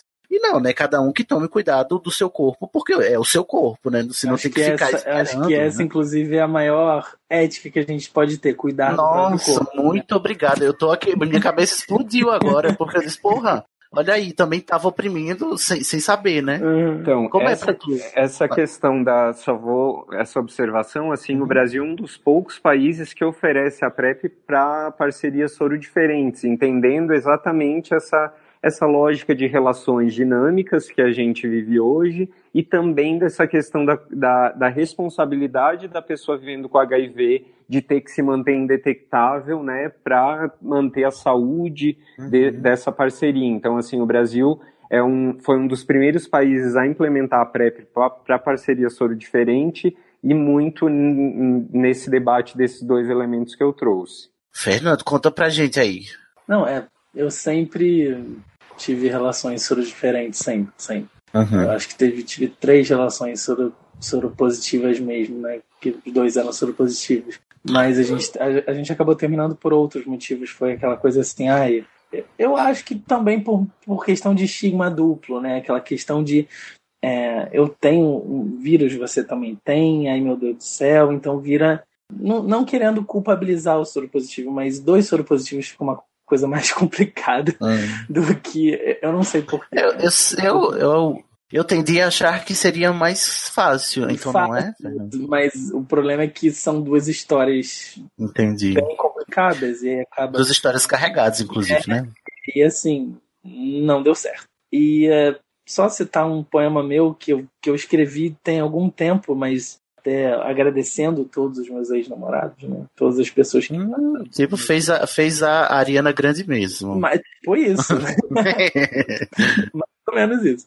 Eu poderia escrever um poema longo sobre a solidão do homem soro positivo, mas isto seria desonesto comigo. É o início do poema. E aí eu falo, nossa, eu podia realmente ser um, aquele, aquele, aquele cara que se lamuria, que fala, meu Deus do céu, tô no limite da minha vida. Ai, eu ainda tenho essas coisas de Cinderela, de falar, meu Deus, eu estou morrendo, vem. Sabe, aquela, eu ainda tenho, mas se eu piorar as coisas, se eu não for grato por essas pessoas, mas não é grato num sentido de, de meu Deus, obrigado por terem me recebido positivo, mas é uma questão de entender que muita gente não entende né, o HIV e muita gente fica com medo. Inclusive, teve um, um de, desses relacionamentos sobre diferentes, a gente não chegou nem a ter relações. Porque ele olhou pra minha cara e começou a chorar e falou: Meu Deus do céu, eu não vou conseguir. Nossa. E naquele, naquele momento eu podia me sentir extremamente ofendido, né? Porque ele falou: Não tem problema. E aí eu simplesmente olhei pra ele e falei: Tá bom, mas eu pre preciso que, que a gente mantenha contato. E hoje a gente mantém contato, inclusive é um, é um amigão meu, tipo, a gente vive trocando figurinha de outras coisas que não só não só HIV, mas tem a gente de, vez em quando a gente bate nessa tecla, né? E ele fala, eu me senti muito culpado, mas não era para, né? Mas não era para ter se sentido culpado. E eu acho que a, essa ideia da prevenção combinada na, na, na medicina também tem uma ideia de a ideia da vivência de um apego combinado, né? Se eu não vou simplesmente jogar as minhas cartas, falar assim, meu Deus, eu acho que eu acho que a HIV acaba gerando isso, né? Uma troca. E eu uhum. acho que todas as minhas relações soronegativas, soro, soro diferentes, foram extremamente de vez em quando assim, é óbvio. A, a minha forma de lidar com o HIV é bem risível. Então, às vezes eu brinco, às vezes eu falo besteira, às vezes eu falo assim, meu Deus, tô, tô sem paciência para alguma coisa, eu falo, não tem nem carga viral para isso. Hã? Não tem nem carga viral para você. Ai, que ótimo. Você, eu brinco. Mas uhum. no, num primeiro momento, né? As pessoas ficam, meu Deus do céu, o que tá acontecendo? Ah, sim, é comigo igual. Ô, oh, Fernando, igual quando eu brinco de ser cego, quando eu faço piada com a minha cegueira, todo mas, mundo fica nervoso. Mas por que não brincar, né? Por que não tornar a coisa mais leve? Aham, sim, mas, entendo é, demais. Claro que num, num contexto privado, né? Eu não vou uhum. falar isso para qualquer um. Uma fala dita acaba gerando um incômodo no outro. Mas, Fernandito, mas você já sentiu de algum, da, de algum dos seus relacionamentos que eram soro diferente? Uhum. Você já sentiu essa, essa carga de responsabilidade? Tipo, ó, oh, tu te cuida aí pra tu não me infectar, porque senão a culpa vai ser sua. Eu, eu, eu, eu arrisco dizer que até o momento em que eu me disse soro positivo publicamente, eu tinha essa carga dobrada. Porque era uhum. aquela coisa. A questão da criminalização que eu, que eu, que eu já falei aqui, né? Questão de você é sujo e eu não quero eu não quero pegar essa doença, né? E o legal é que o pessoal já fala doença, né? Não fala vírus, né? Aquela coisa, não quero pegar essa doença. E, e por muito tempo foi assim. E aí, de uns tempos pra cá, né, eu, eu não sei se é, é namorado ou não, que é aquele momento. tá ali, né? Naquela, naquele lugar indecifrável. eu, eu descobri aquela coisa assim que é redescobrir o meu corpo como um corpo, não, não uma ameaça, mas um corpo. Né? Uhum. Um corpo desejável e não um corpo simplesmente. É, é, é louco, é louco. E aí, essa questão da prevenção combinada, para ir para uma coisa mais pé no chão aqui, de uns tempos para cá eu não uso mais camisinha. Pode parecer aquela coisa, meu Deus, tem outras tantas DSTs, mas foi para nós um, um, certo. Foi uma atitude ousada, mas, mas ao mesmo tempo foi uma coisa assim, óbvio, né? Foi aquela coisa. Foi um acordo. Tem que, não, e foi aquela coisa assim, foi. Se, se por muito tempo eu fui visto como, como um, um criminoso, ele uhum. virou para mim não, eu não te vejo como criminoso e vou provar para você. Ah, foi, foi um gesto, né? Não, foi a coisa mais louca da minha vida, né? então, assim, eu, eu, não estou aqui pro, é, pregando o sexo. Uhum, sim, sim. Estou falando que talvez isso seja um caminho. É, um, é por Mas, isso... obviamente, ele, ele faz a PrEP. Sim, ele faz, faz a PrEP, ele inclusive... E você, e você, se tra... você usa o seu, o seu medicamento normal e está indetectável, então... Tá tudo... Então, assim, tá tudo, tá tudo tranquilo. E aí uhum. eu bato de novo na tecla, né? É, tudo que a gente falou aqui da criminalização, de não, não se sentir pertencente a um grupo e, é, e acabar virando um, uma pessoa isolada, porque eu, de, desde que eu, em 2016, eu, eu, eu, falei da minha sorologia pela primeira vez. Eu, eu vi muita gente falando, perguntando se eu, se eu frequentava orgia. Oxi. Né? Aquela coisa assim, e se eu frequentasse? Porque uhum. é o contrário, né? E os que é. frequentaram e não pegaram? Não é necessariamente É porque, tipo isso, assim, né? é, essa pergunta é para dizer, você frequentou orgia? Porque se você frequentou, é para eu não ter pena. Se você não frequentou, é uhum. é para eu ter pena, né? Sim, e assim... Moralismo. Moralismo. E eu sempre fui, eu sempre fui um indivíduo que foi investido da pena dos outros. Eu, quando eu contava minha história, eu começava terapia estar na minha vida. Eu começava a chorar falando que, ai, ah, eu queria cuidar do meu ex-namorado, que era soro positivo, e eu não sabia. E ele também não sabia. Então é uma coisa de louco, assim. Ele não sabia, eu não sabia, eu sabia menos ainda. E aí eu tenho uma, uma história de vida que é um quadradinho. Quando eu comecei a ver essa questão da promiscuidade em outros grupos, promiscuidade no sentido né, da OMS, que é três pessoas por transar, ter três parceiros por ano já configura né, uma promiscuidade, eu fico qual o problema da OMS? Qual o grande uhum. problema de, de ser promíscuo? Somos todos promíscuos, então. Um solteiro padrão é, é promíscuo em potencial. Sim. E aí, é, não, loucura, loucura. E aí eu cheguei num, num ponto que eu falei: quer saber? Olhei para isso tudo, para minha história de vida, falei: é melhor não pensar, né? Quando alguém pergunta, né? Como você descobriu? Foi numa volta de uma viagem a São Paulo, eu tava magro, eu tava. Foi, foi aquela coisa bem clichê. Mas não foi uma orgia. Então, assim, uhum. a minha uhum. história é uma história de, né, é uma história tão soropositiva quanto as outras, mas ela não, não carrega esse clichê. E eu acho horrível. As outras histórias que carregam esse clichê, esse lugar comum, serem apontadas como histórias menos como se a pessoa fosse mau caráter. Sim, é. sim. E é isso que é isso que me deixa extremamente comovido nesse meu relacionamento de agora e nos, e nos outros que eu tive. Foram pessoas que simplesmente não ignoraram, mas simplesmente falaram. Isso não é menos ser aidético, vou usar aidético agora no sentido talvez talvez um pouco hiperbólico, mas ser aidético não é menos do que ser diabético, do que simplesmente é, ser cego, do que uhum. não é menos, né? Você não é menos do que nada, nenhuma outra no fim da, das contas, é uma condição como qualquer outra. É uma, e os sujeitos têm. Só que tem um, um, um, tabu por trás que aumenta tem ela. Um tabu, tem um tabu por trás. E eu acho que as pessoas hoje vivem muito ancoradas na questão do corpo. Uhum. E aí, uma das minhas críticas a, a isso é. Algumas pessoas não gostam de me ouvir falar disso, mas é que, cara, nós somos muito mais do que, do que o nosso corpo, né? Uhum. É, seres, seres indivíduos, pessoas que conseguem transcender alguma coisa, né? E, e todo o meu, meu esforço de entender o outro é tentar transcender esse corpo soropositivo aqui. Uhum. Que, que não consegue, eu não consigo, real, assim. Às vezes eu converso com soro negativo, eu fico extremamente. Soro negativo babaca desses, desculpa a palavra, mas. Isso. Uhum, nada, ah, nem desculpa não, é babaca mesmo. também, mas, mas há, algo, há algo em mim que fala, eu preciso pegar esse cara pela mão e falar, olha só, vamos sentar e conversar, né? Para você entender que eu não sou uma ameaça em potencial. Uhum. E é isso que mudou, né? Lá no início eu tinha muito medo, eu tinha pavor, eu, eu, eu, eu transava com medo eu não entendi o meu corpo, né? Eu sou uma pessoa que a minha vida sexual acabou sendo bem mutilada por isso, né? Eu, não, eu posso dizer que eu não conheço, eu conheço menos o meu corpo do que qualquer um aqui nesse, nesse podcast, né? Porque eu, eu ainda tenho questões a serem uhum. trabalhadas. Né? E é muito louco, as pessoas. Mas que não tem também, né, Fernando? Sim, e aí, e aí a ideia é explorar esse corpo da forma sim, mais sim. menos é, nesse sentido, não tem para que a gente diferenciar um, um meu Sim. corpo do seu, né? Não faz sentido. Do meu, do seu, de qualquer outra pessoa, né? Uhum. Eu tenho duas perguntas e uma, na verdade, é, é mais em forma de como eu lido com as questões da minha vida. Vocês, nós falamos de casais soro diferentes, né? Aí é uma coisa que eu, eu não sei e também eu sei que existe algo a pensar sobre isso.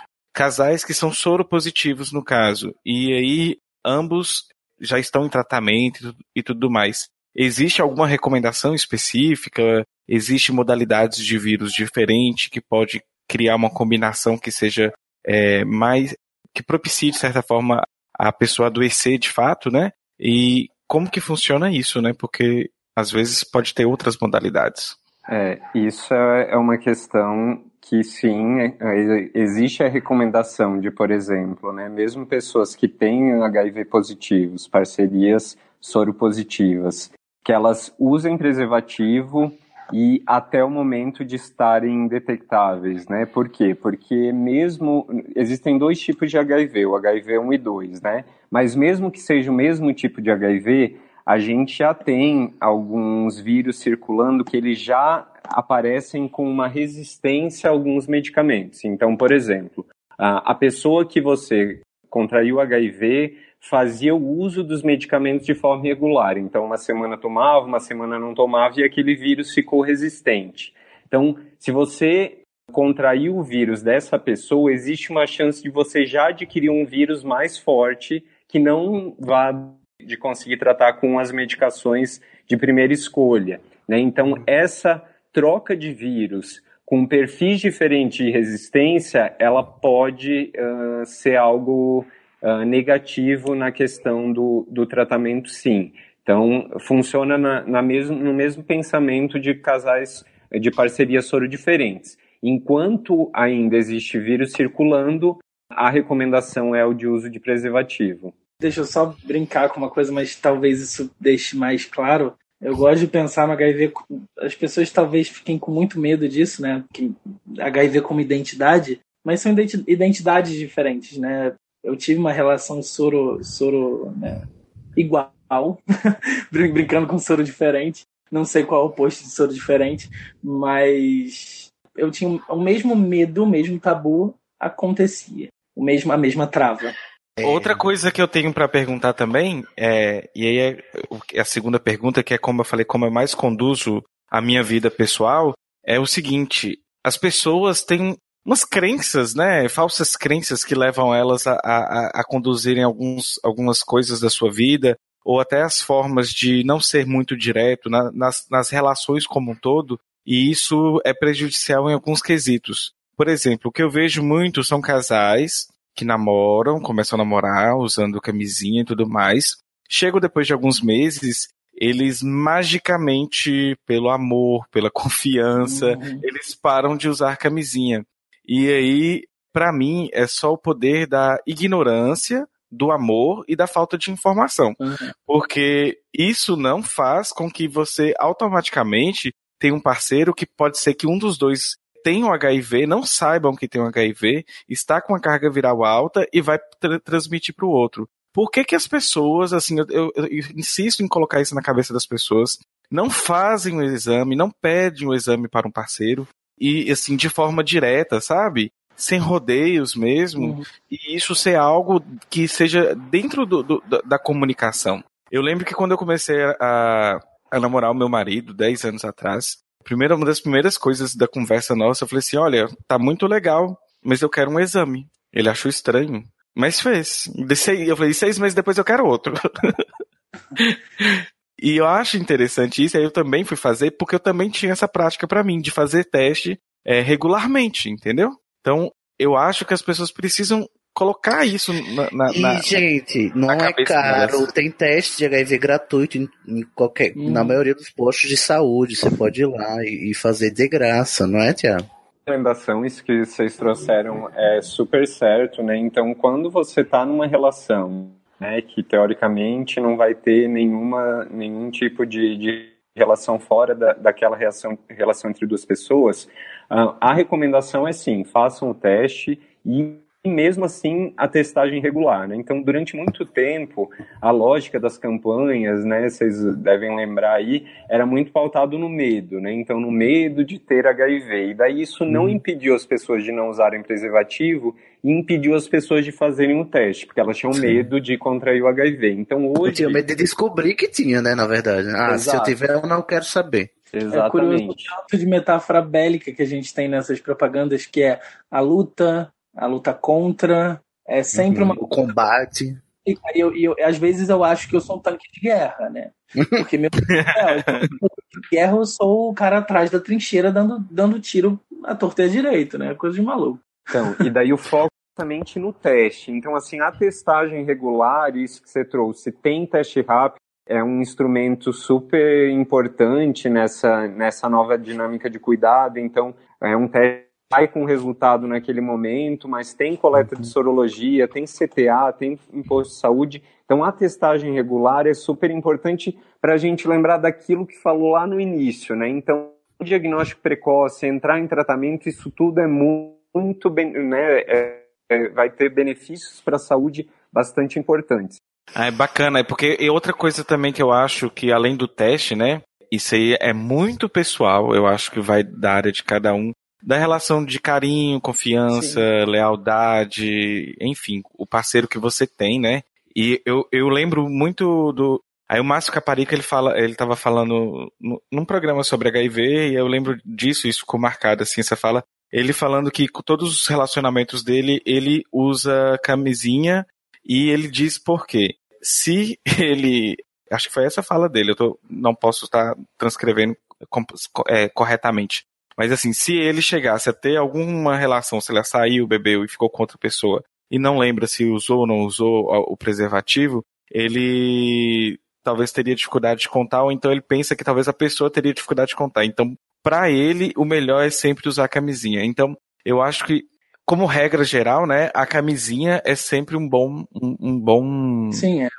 preventivo, né? É infalível. Isso. Mas é, é, é por isso que tem a prevenção combinada, assim. Eu acho que, que a camisinha é o foco, né? A gente é barato, é uma tecnologia que está disponível, mas tem dinâmicas de, de, de vida de pessoas Sim. que muitas vezes a camisinha não vai entrar entre, entre o, o rol de prevenção. Então, por isso que a gente traz outras perspectivas, a PrEP, a PEP. Então, acho que vale consultar posto de saúde, recomendação mais individualizada para a sua dinâmica sexual e o que se encaixa melhor nesse processo, uhum. né?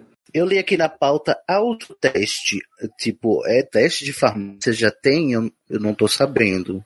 Então, já tem, mas a partir do ano que vem isso vai estar em algumas capitais uh, uhum. pelo sistema público de saúde, tá?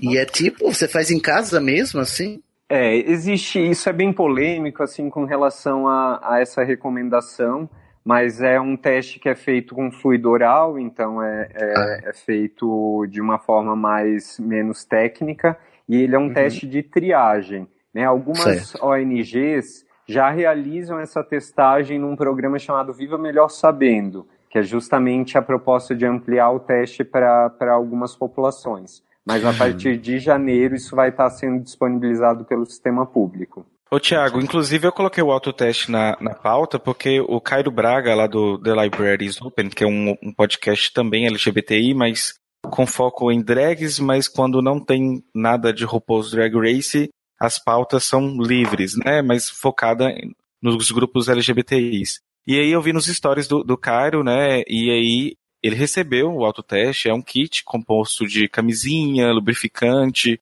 tem um, um, dado que você pode enviar o resultado e pede assim, né?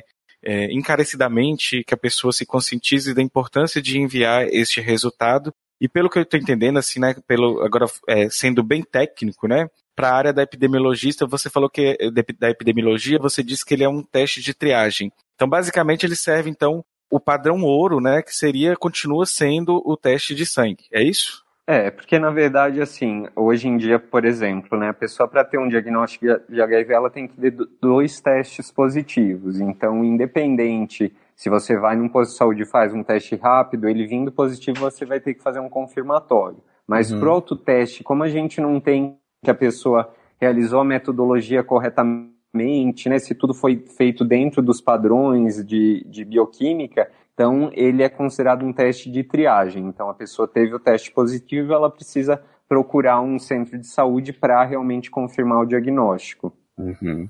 Entendi. É, pelo que eu entendi, então, a ideia então dessas triagens e desse teste é fazer é, levantamento, identificar então falsos positivos, falsos negativos por meio desse teste, até que ele tenha aí é, uma sensibilidade, uma especificidade, sendo técnico, né? que garanta, então, que isso seja algo agora é, popularizado, digamos. É, não é muito, não é uma lógica experimental, assim, isso é, já está bem estabelecido, é, é, mais no sentido, assim, muitas vezes a pessoa tem medo, tem vergonha de ir num posto, posto de saúde para realizar o teste, para pedir o teste. Então, meio que ela, no, no seu íntimo, ela re, realizaria e, enfim, as pessoas teriam mais acesso à metodologia diagnóstica tá? Uhum. Mas realmente ela vai ter que, que avaliação de um profissional de saúde se por acaso esse teste for positivo. E só para não acabar com o tecnicismo, né? Você sabe dos indicadores de sensibilidade e especificidade deste teste? Se são aceitáveis, como que, que são os estudos que são envoltos, né, que usaram ele, no caso, né? Olha, do autoteste especificamente não, mas assim, sempre que uma tecnologia relacionada a um diagnóstico importante como o do HIV é incorporada a uma política pública de saúde é porque realmente existe segurança, né? Então, eu não vou saber exatamente o, o falso negativos, falsos positivos, mas com certeza é uma metodologia segura para estar tá sendo incorporada pelo sistema público de saúde. Nossa, uhum. fantástico. Isso é maravilhoso. Se tomara que que tenha uma sensibilidade e especificidade bem alta mesmo para a gente poder Inclusive sobre a vergonha, né? Eu não tinha pensado nisso, na vergonha de fazer o teste. E me lembra de Fernando, né? Quando é que é, é como que foi para fazer o teste, né, Fernando? É, eu só eu acho que eu só fiz o teste por conta, sei lá, do meu emagrecimento e enfim, por, né, falei aqui que no meu no meu próprio receituário tinha né, coisas que eu não sabia que eu não sabia naquela época, né? como usar camisinha sempre, enfim. E, e o quanto isso é, talvez, assim, não, um jovem desleixado, mas alguém tentando entender a, a importância da camisinha. E aí, quando eu fiz o exame, eu senti que, que alguma coisa estava errada. Né? Então, eu estava voltando de uma viagem a São Paulo e não simplesmente era uma febre que não passava. Acaba entrando naquele. Não sei se vocês conhecem aquela música do, do Renato Russo, que ele fala uma febre que não passa. Uhum. Era aquela febre que não passa, né? Aquela febre que não passa é real. E aí, em determinado momento, eu falei: eu preciso me testar, mas vou, preciso contar, né? Aí eu contei pro meu parceiro. Ele, na época, ficou desesperado, né? E eu falei: eu preciso porque a gente está transando sem camisinha e pode ser que seja o HIV não deu outra, né? Então acaba que é uma questão de medo, obviamente, né? Eu tive medo. Não tem como não ter medo. Eu acho que hoje em dia a gente não pode desmistificar o medo. As pessoas têm medo. Inclusive, tem um mês eu acolhi um casal de amigos que um deles fez o, o, o exame e o outro estava simplesmente, né? Eu achei isso meio complicadíssimo, né, numa relação a dois, apontando o dedo dele, dedo para ele falando que ele tinha traído. Né? Uhum. Então eu acho assim, é, é muito complicado a gente também achar que o teste por estar lá, o teste está na farmácia, o teste está nos lugares, mas o problema é que a gente não, não conversa com as pessoas, né? O teste existe, mas a gente não consegue de alguma forma chegar nessa população para que ela para que ela seja de alguma forma para que ela entenda que né, o resultado positivo ou não não vai, é, de, né?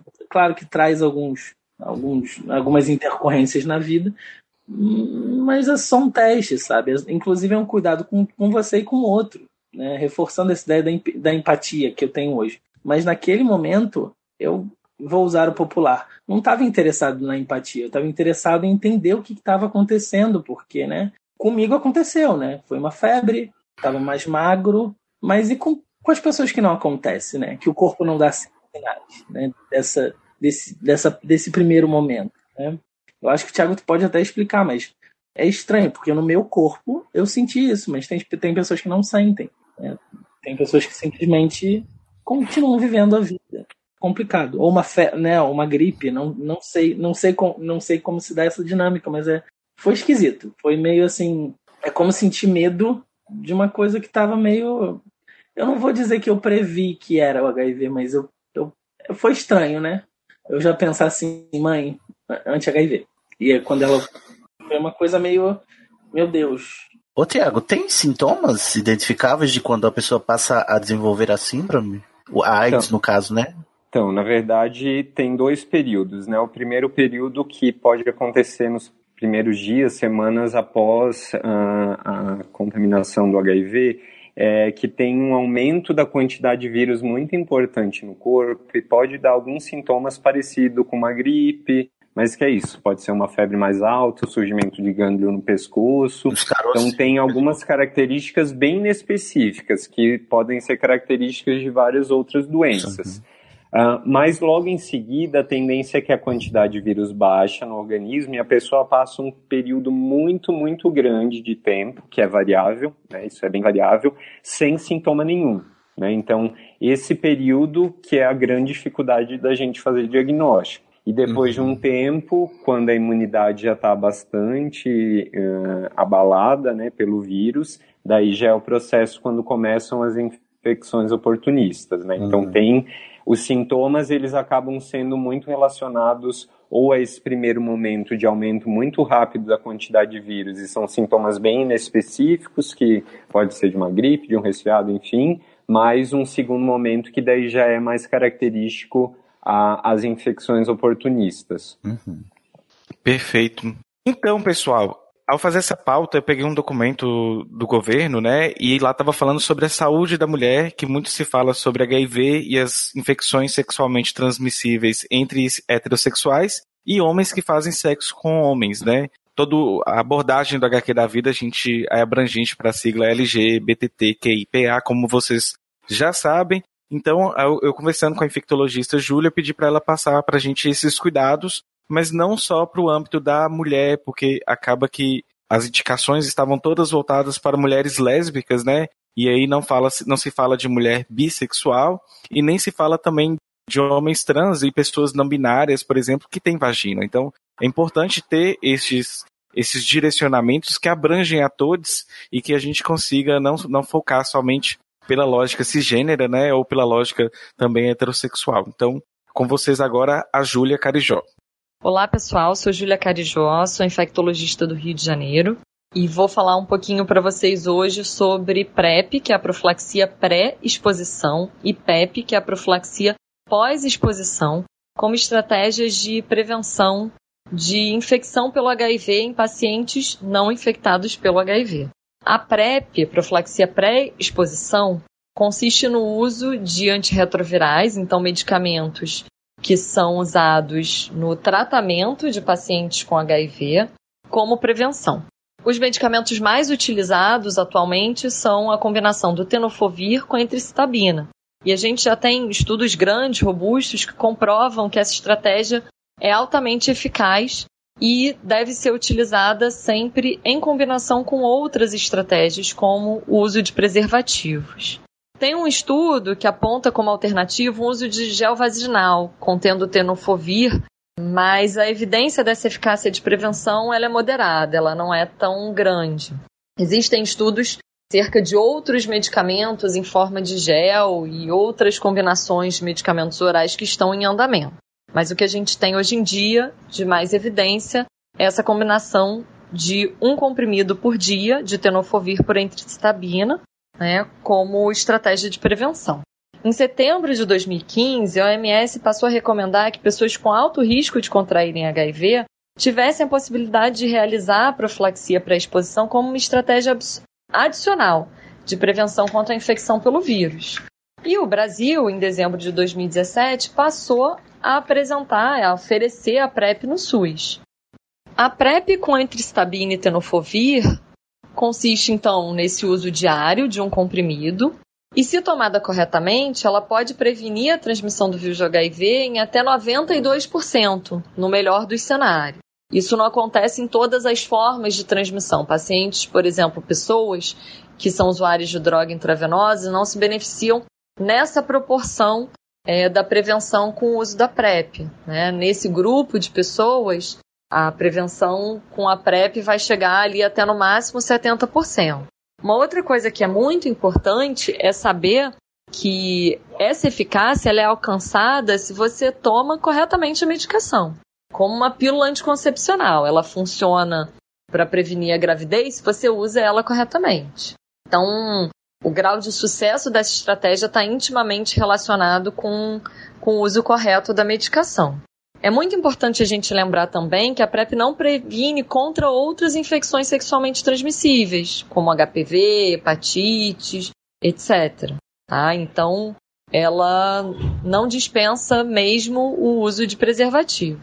Além do mais, ela não é realizada em pacientes já portadores do vírus. A gente tem que tomar cuidado se a gente é uma pessoa que está se expondo sempre ao risco de infecção pelo HIV, a gente pode estar infectado já pelo vírus e aí a gente precisa fazer o tratamento, que atualmente consiste no uso de três medicamentos e não de dois. Por isso, é necessária a realização do teste anti-HIV antes do início da profilaxia, de consultas trimestrais com o médico para avaliar o status sorológico, a adesão do paciente a essa estratégia e eventuais efeitos colaterais, que podem ser efeitos colaterais mais leves, como uma dor de cabeça, uma náusea, até efeitos colaterais mais graves, como alteração da função dos rins, do fígado e problemas ósseos. Portanto, a PrEP não está indicada para todos, e sim para quem tem maior risco de entrar em contato com o vírus do HIV, como trabalhadores do sexo, parceiros sorodiscordantes, né, aquele casal em que uma pessoa tem o vírus do HIV e a outra não tem, por exemplo. E ela também não tem efeito imediato, ela leva um tempo para proteger o paciente, né? De uma a três semanas. Uma semana no caso de relação anal e três para relação vaginal. Aproximadamente é isso que a gente tem. Como eu falei anteriormente, como ela não é 100% eficaz, ela está sempre indicada de forma combinada, né? com o uso de preservativos, que vai proteger também contra as outras infecções sexualmente transmissíveis, e naquele caso de casais sorodiscordantes, parceiros sorodiscordantes, o tratamento do parceiro portador de HIV. Porque a gente sabe que reduzindo a carga de vírus que está circulando no sangue e nas secreções corporais daquele paciente, a gente reduz também o risco de transmissão. A lista completa dos serviços que ofertam PrEP no Brasil está disponível no site aids.gov.br. A profilaxia pós-exposição, ela consiste no uso de antirretrovirais logo após uma possível ou evidente exposição ao vírus do HIV. O objetivo é prevenir a infecção pelo vírus através do uso diário de antirretrovirais diariamente por um período de 28 dias. E ela é mais eficaz se iniciada precocemente. Ela deve ser iniciada o mais cedo possível após a exposição e no máximo em até 72 horas após. A gente não tem estudos que mostrem que após 72 horas existe um benefício de começar a profilaxia pós-exposição. Né? E ela só deve ser usada em situações de emergência, como, por exemplo, em abusos sexuais, após compartilhamento de agulhas, profissional de saúde, por exemplo, que sofre um acidente com material pérfuro cortante, com um paciente sabidamente portador de HIV, por exemplo. Então, assim como a PrEP, ela também não está indicada para pessoas já portadoras de HIV, a gente precisa fazer também o teste, né, para conhecer o status de quem vai tomar. E ela também é mais eficaz se a adesão for correta, né? Se eu não tomar, também não vou ter o benefício tão grande da prevenção quanto alguém que toma corretamente. Os efeitos colaterais são parecidos com os da profilaxia pré-exposição, né? até porque são alguns remédios são usados em comum, mas geralmente a gente faz uma combinação de três medicamentos e o mais utilizado no Brasil exige que você tome dois comprimidos por dia, né? Lamivudina, tenofovir e dolutegravir. E a gente tem que tomar por quatro semanas, 28 dias. É importante frisar que a profilaxia pós-exposição, ela protege ali durante o período do uso. Então, se você se expuser repetidamente, você precisa fazer novamente a profilaxia. Só que como ela é pensada para ser uma profilaxia, é, uma prevenção né, é, de emergência, a gente não recomenda ficar usando diversas vezes, é, salvo em situações muito específicas. Então, se você está tendo diversas exposições sexuais, por exemplo, que te levem à necessidade de fazer PrEP, talvez você precise fazer a PrEP.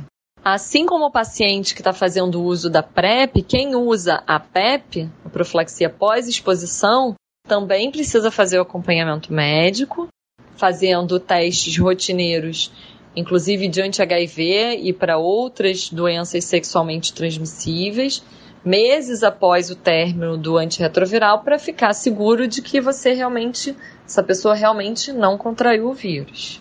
Em relação às infecções sexualmente transmissíveis, é importante falar sobre elas para todos os grupos de pessoas, amplamente, né?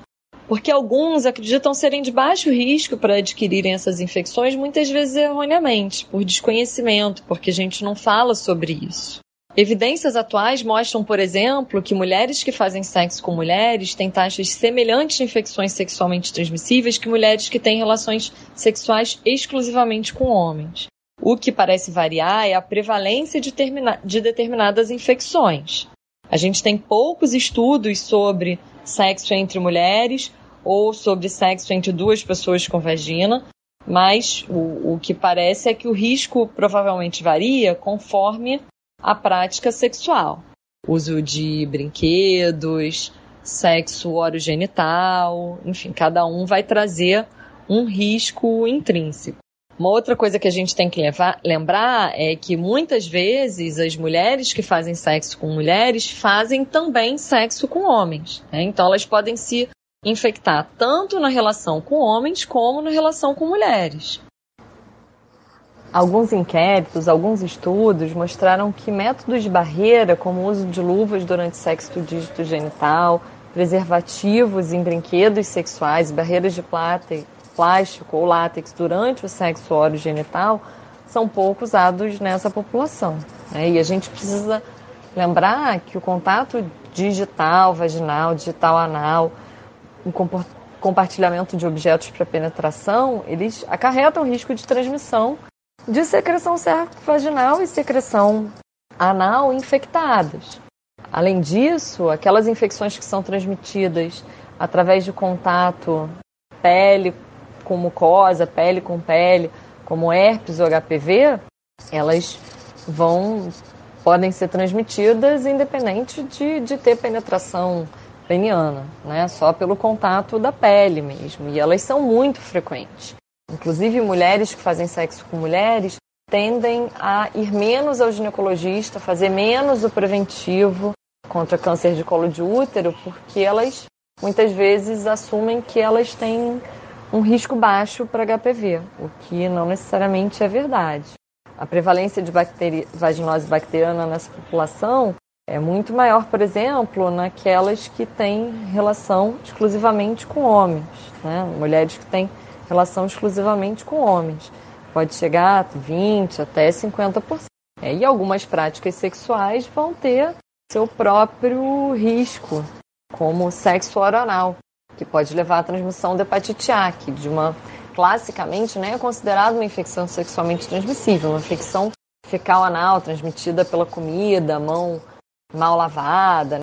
Mas, então, diferentes práticas sexuais vão levar a diferentes riscos de, de transmissão de diferentes doenças. E a gente precisa cada vez mais estudar isso né, nas diferentes populações, nos diferentes grupos, diferentes práticas sexuais, para a gente poder falar com números cada vez mais consistentes e alertar todas as pessoas em relação ao risco que elas correm. E claro, né, poder deixar cada vez mais claro, cada vez mais explícito como que elas podem se proteger de cada uma dessas doenças. Enfim, queridos, foi um prazer ter esse bate-papo com vocês. Este programa, ele, a gente não quis fazer ele rápido e um pequeno programa porque é necessário gastar essa pauta mesmo toda, né? E aí eu gostaria de que vocês fizessem os seus fechamentos, né, e considerações. Se puderem indicar materiais próprios ou projetos próprios, arrobas próprias ou de outros, fiquem à vontade. Vamos começar então pelo Fernando, né, que é o nosso poeta da, da mesa. Bom, eu queria agradecer a oportunidade de falar sobre isso, sobre isso, né? A gente usa o pronome indefinido até para falar do HIV, né? falar sobre o HIV. E eu só queria agradecer por dar visibilidade a isso, né? Por quantas pessoas ainda não sabem, o quanto eu ainda também não sei sobre o HIV. Vamos descobrindo de alguma forma. Queria sugerir o meu arroba, que lá eu acolho pessoas soropositivas ou não, que têm algumas angústias e talvez precisem de algum, de algum apoio ou qualquer coisa, né? Estou lá. Fernando Impagliazzo no Facebook. É, depois bota o meu sobrenome. No... Vai estar tá o link na postagem. e eu arroba sorrateiramente no Instagram. Além disso, eu queria indicar um livro de poesia. Não, poeta não pode indicar menos do que um livro de poesia. Uhum. Que é o Tente Entender o que Tento Dizer, que é uma antologia sobre poesia HIV AIDS. Ela foi hum. lançada no dia 16 de fevereiro, se eu não me engano. Acho que foi fevereiro. Foi um dia 16 aí. Esse ano. Foi um ascendente em peixes louco aqui, é. mas enfim. Foi a 16 de maio. Foi, foi lançado no dia 16 de maio e é organizada, é organizada pelo meu amigo Ramon, que é ativista da causa HIV, AIDS, outras, né? O HIV acaba criando uma, uma rede de empatia que é muito mais do que só o HIV. E tem, né? Tem Euzinho lá também, mas tem outros poetas que escrevem sobre. É, o HIV. Onde é que encontra o livro? Na, na Saraiva, assim. Em qualquer lugar você tem encontra. na Amazon também? Não sei, se tá, não sei se está disponível em, em, plataformas digitais. É, a editora é a Bazar do Tempo. E uhum. a outra a outra dica que para mim, né, quando eu vi esse HQ da vida, eu tive que, né, pensar em alguma coisa que, né, que tem a ver com esse universo nerd ou qualquer coisa assim. Aqui a gente é, é, nerd baiting, a gente não tem é. quase nada de nerd. Ah, então, meu Deus, é, é alarme falso. Diz aí o que, que você preparou. É o Pílulas Azuis do Frederick Peters. Eu, eu até já falei com, com o Dan isso. Isso, é, está guardado. Pílulas Azuis que inclusive tem uma cena que fa fala de casais discordantes, tem uma cena que eu adoro, esse quadrinho, eu fico louco com ele. Já ouvi falar é bastante disso. Pavor, que é o pavor da, da soro diferença, vamos dizer assim, sendo personificada num rinoceronte. Então é uma coisa assim, tão, tão surrealista que você é capaz de rir uhum. de uma uhum. situação que talvez você sentir medo, né? Então, uhum. essas as minhas indicações. E qualquer coisa estou à disposição para bate-papo, conversa ou qualquer tipo de acolhimento no sentido de experiência, porque isso é muito importante. Ouvir Maravilha. é muito importante, as pessoas não ouvem. Excelente. Muito obrigado, Fernando, por, por participar obrigado, aqui conosco. Tiago, e você? Então, eu acho que uma mensagem bastante importante que eu queria deixar, e eu acho que tem a ver com aquele indicador que eu trouxe, né, da população LGBTI, e desse debate, assim, vamos disputar essa narrativa, né? Eu acho que quando a gente fala de HIV e população LGBTI, sempre tem uma série de estigmas, mas eu acho que a gente não pode negar essa pauta e não pode ser sorofóbico. Né? Então, é, uhum. esse é um termo que, que um amigo vivendo com HIV trouxe, eu acho muito, muito, muito legal, que é a sorofobia, né? Que muitas vezes o movimento LGBT quer se desvincular tanto dessa pauta Sim. que acaba sendo preconceituoso, né? Então vamos disputar a narrativa e utilizar isso para mostrar, né? Quando é quando a gente quando a gente fala, por exemplo, dessa prevalência maior em homens gays que fazem e é, homens que fazem sexo contra homens e travestis transexuais, acho que tem alguns elementos, né? Aquela questão biológica mesmo do sexo anal ter uma transmissão maior mas também, né, e a própria uh, dinâmica de prevenção combinada que o Ministério da Saúde hoje traz, ele traz um elemento de estrutura social, vamos dizer assim, que, que é justamente que essa população tem menos acesso a serviços de saúde justamente pelo preconceito, e daí tem machismo, tem LGBTI-fobia, Então, né, isso é um, é um, é um marcador, inclusive, para a gente fazer uma disputa de um sistema de saúde que acolha a população trans, né, a população que entenda que nem todo paciente ele é heterossexual, né, existe sempre o pressuposto da heterossexualidade. E levar em conta a orientação sexual do paciente vai trazer recomendações de saúde diferenciadas, né, então acho que vamos usar essa esse tópico para fazer algumas disputas, né? E eu acho que é muito caro para a nossa população, tanto para as pessoas vivendo com HIV, mas também a gente não pode deixar de fazer esse debate, de fazer essa disputa e de buscar informação. Tem muito mito com relação à pauta do HIV, e eu sugiro como, como meio de busca de informações básicas, de recomendações, o site do Ministério da Saúde, aids.gov.br, que lá tem explicando exatamente a diferença entre HIV e AIDS, fala sobre PEP, PrEP, prevenção combinada, sobre as formas de tratamento, de prevenção, enfim, é um, um, um local de busca com informações muito seguras que vocês vão encontrar então, e que está disponível aí na Maravilhoso! Eu, olha, estou saindo desse programa outra pessoa. Muito obrigado. eu, realmente eu tô, tô muito orgulhoso dessa dupla que, que a gente fez aqui, né? A combinação da vivência com os dados, né? Que é o mais importante, a gente não tratar pessoas como os dados e nem tratar dados como pessoas. Você não é uma carga viral, é difícil botar isso na cabeça das pessoas. Exatamente. Muito que bom. Meus queridos, é, muitíssimo obrigado tanto a vocês quanto as pessoas também que os amigos que indicaram a gente, né? Na verdade, as amigas que indicaram vocês, né? Ah, não, os amigos, porque é o Igor Moreto. Eu tô assim, quem foi o Igor? É porque a Júlia Carijó foi indicada pela Letícia Dack. É, mas enfim, muito obrigado pela disponibilidade de estar aqui, de bater esse papo com a gente até 11 horas da noite, no meio da semana. Enfim, né? É, fica aí o meu, meu muitíssimo obrigado. E agora eu vou dar os recados finais. Pode, Cid? Vamos lá, se você quiser mandar e-mails para nos dar elogios, críticas, dúvidas, sugestões, você envia para hqdavida@gmail.com.br. Você pode nos seguir no Facebook, no facebook.com barra hqdavida, no Twitter, arroba hqdavida, ou no Instagram, arroba HQ da Vida. A gente tem o nosso grupo do Facebook também, que é a Banca do HQ da Vida. Entra lá também, gente, pra gente conversar. Vamos movimentar aquele grupo. E tem o grupo no Telegram, que é o t.me barra HQ da Vida 2, o numeral 2. Tem mais coisa? Tem, tem, tem. Agora você também pode assinar o nosso canal no YouTube, Doutora Sim, Drag. Doutora Acho é Drag tá lá gravo... fazendo pinta, dando pinta. Acho que é a primeira vez que eu gravo com o Cid depois que o Doutora Drag é foi. É verdade, olha ela. Toda youtuberzinha vai lá, dá joinha, clica no sininho para receber a notificação, faz tudo. É isso aí, gente. Assine o Doutora Drag, que é o nosso spin-off, e você também pode assinar no seu agregador de podcasts.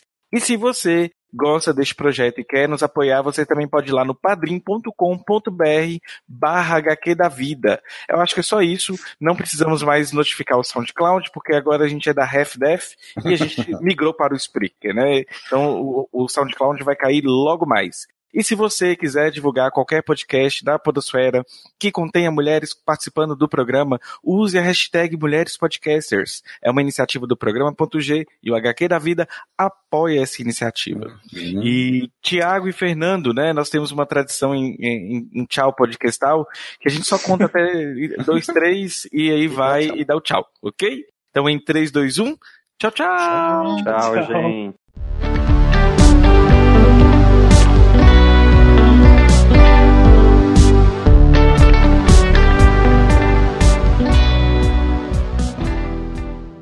Feliz Natal! É isso mesmo, esqueci desse Natal. esqueci no Natal, menino. Papai eu Noel veio o Natal.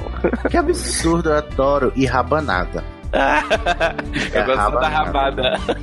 rabada, rabanada. Ah, Ai, eu amo Gente, vocês, a Dani falou que vocês eram tranquilos. Eu, eu, eu, eu fui gravar, achei muito tenso. Falei, muito tenso. Eu falei, meu Deus, eu gagueira normal, né? E aí a Dani, meu Deus, eles são tranquilos, relaxa, eles não mordem não. Gente, não mordem não. Não, a gente só morde se você quiser.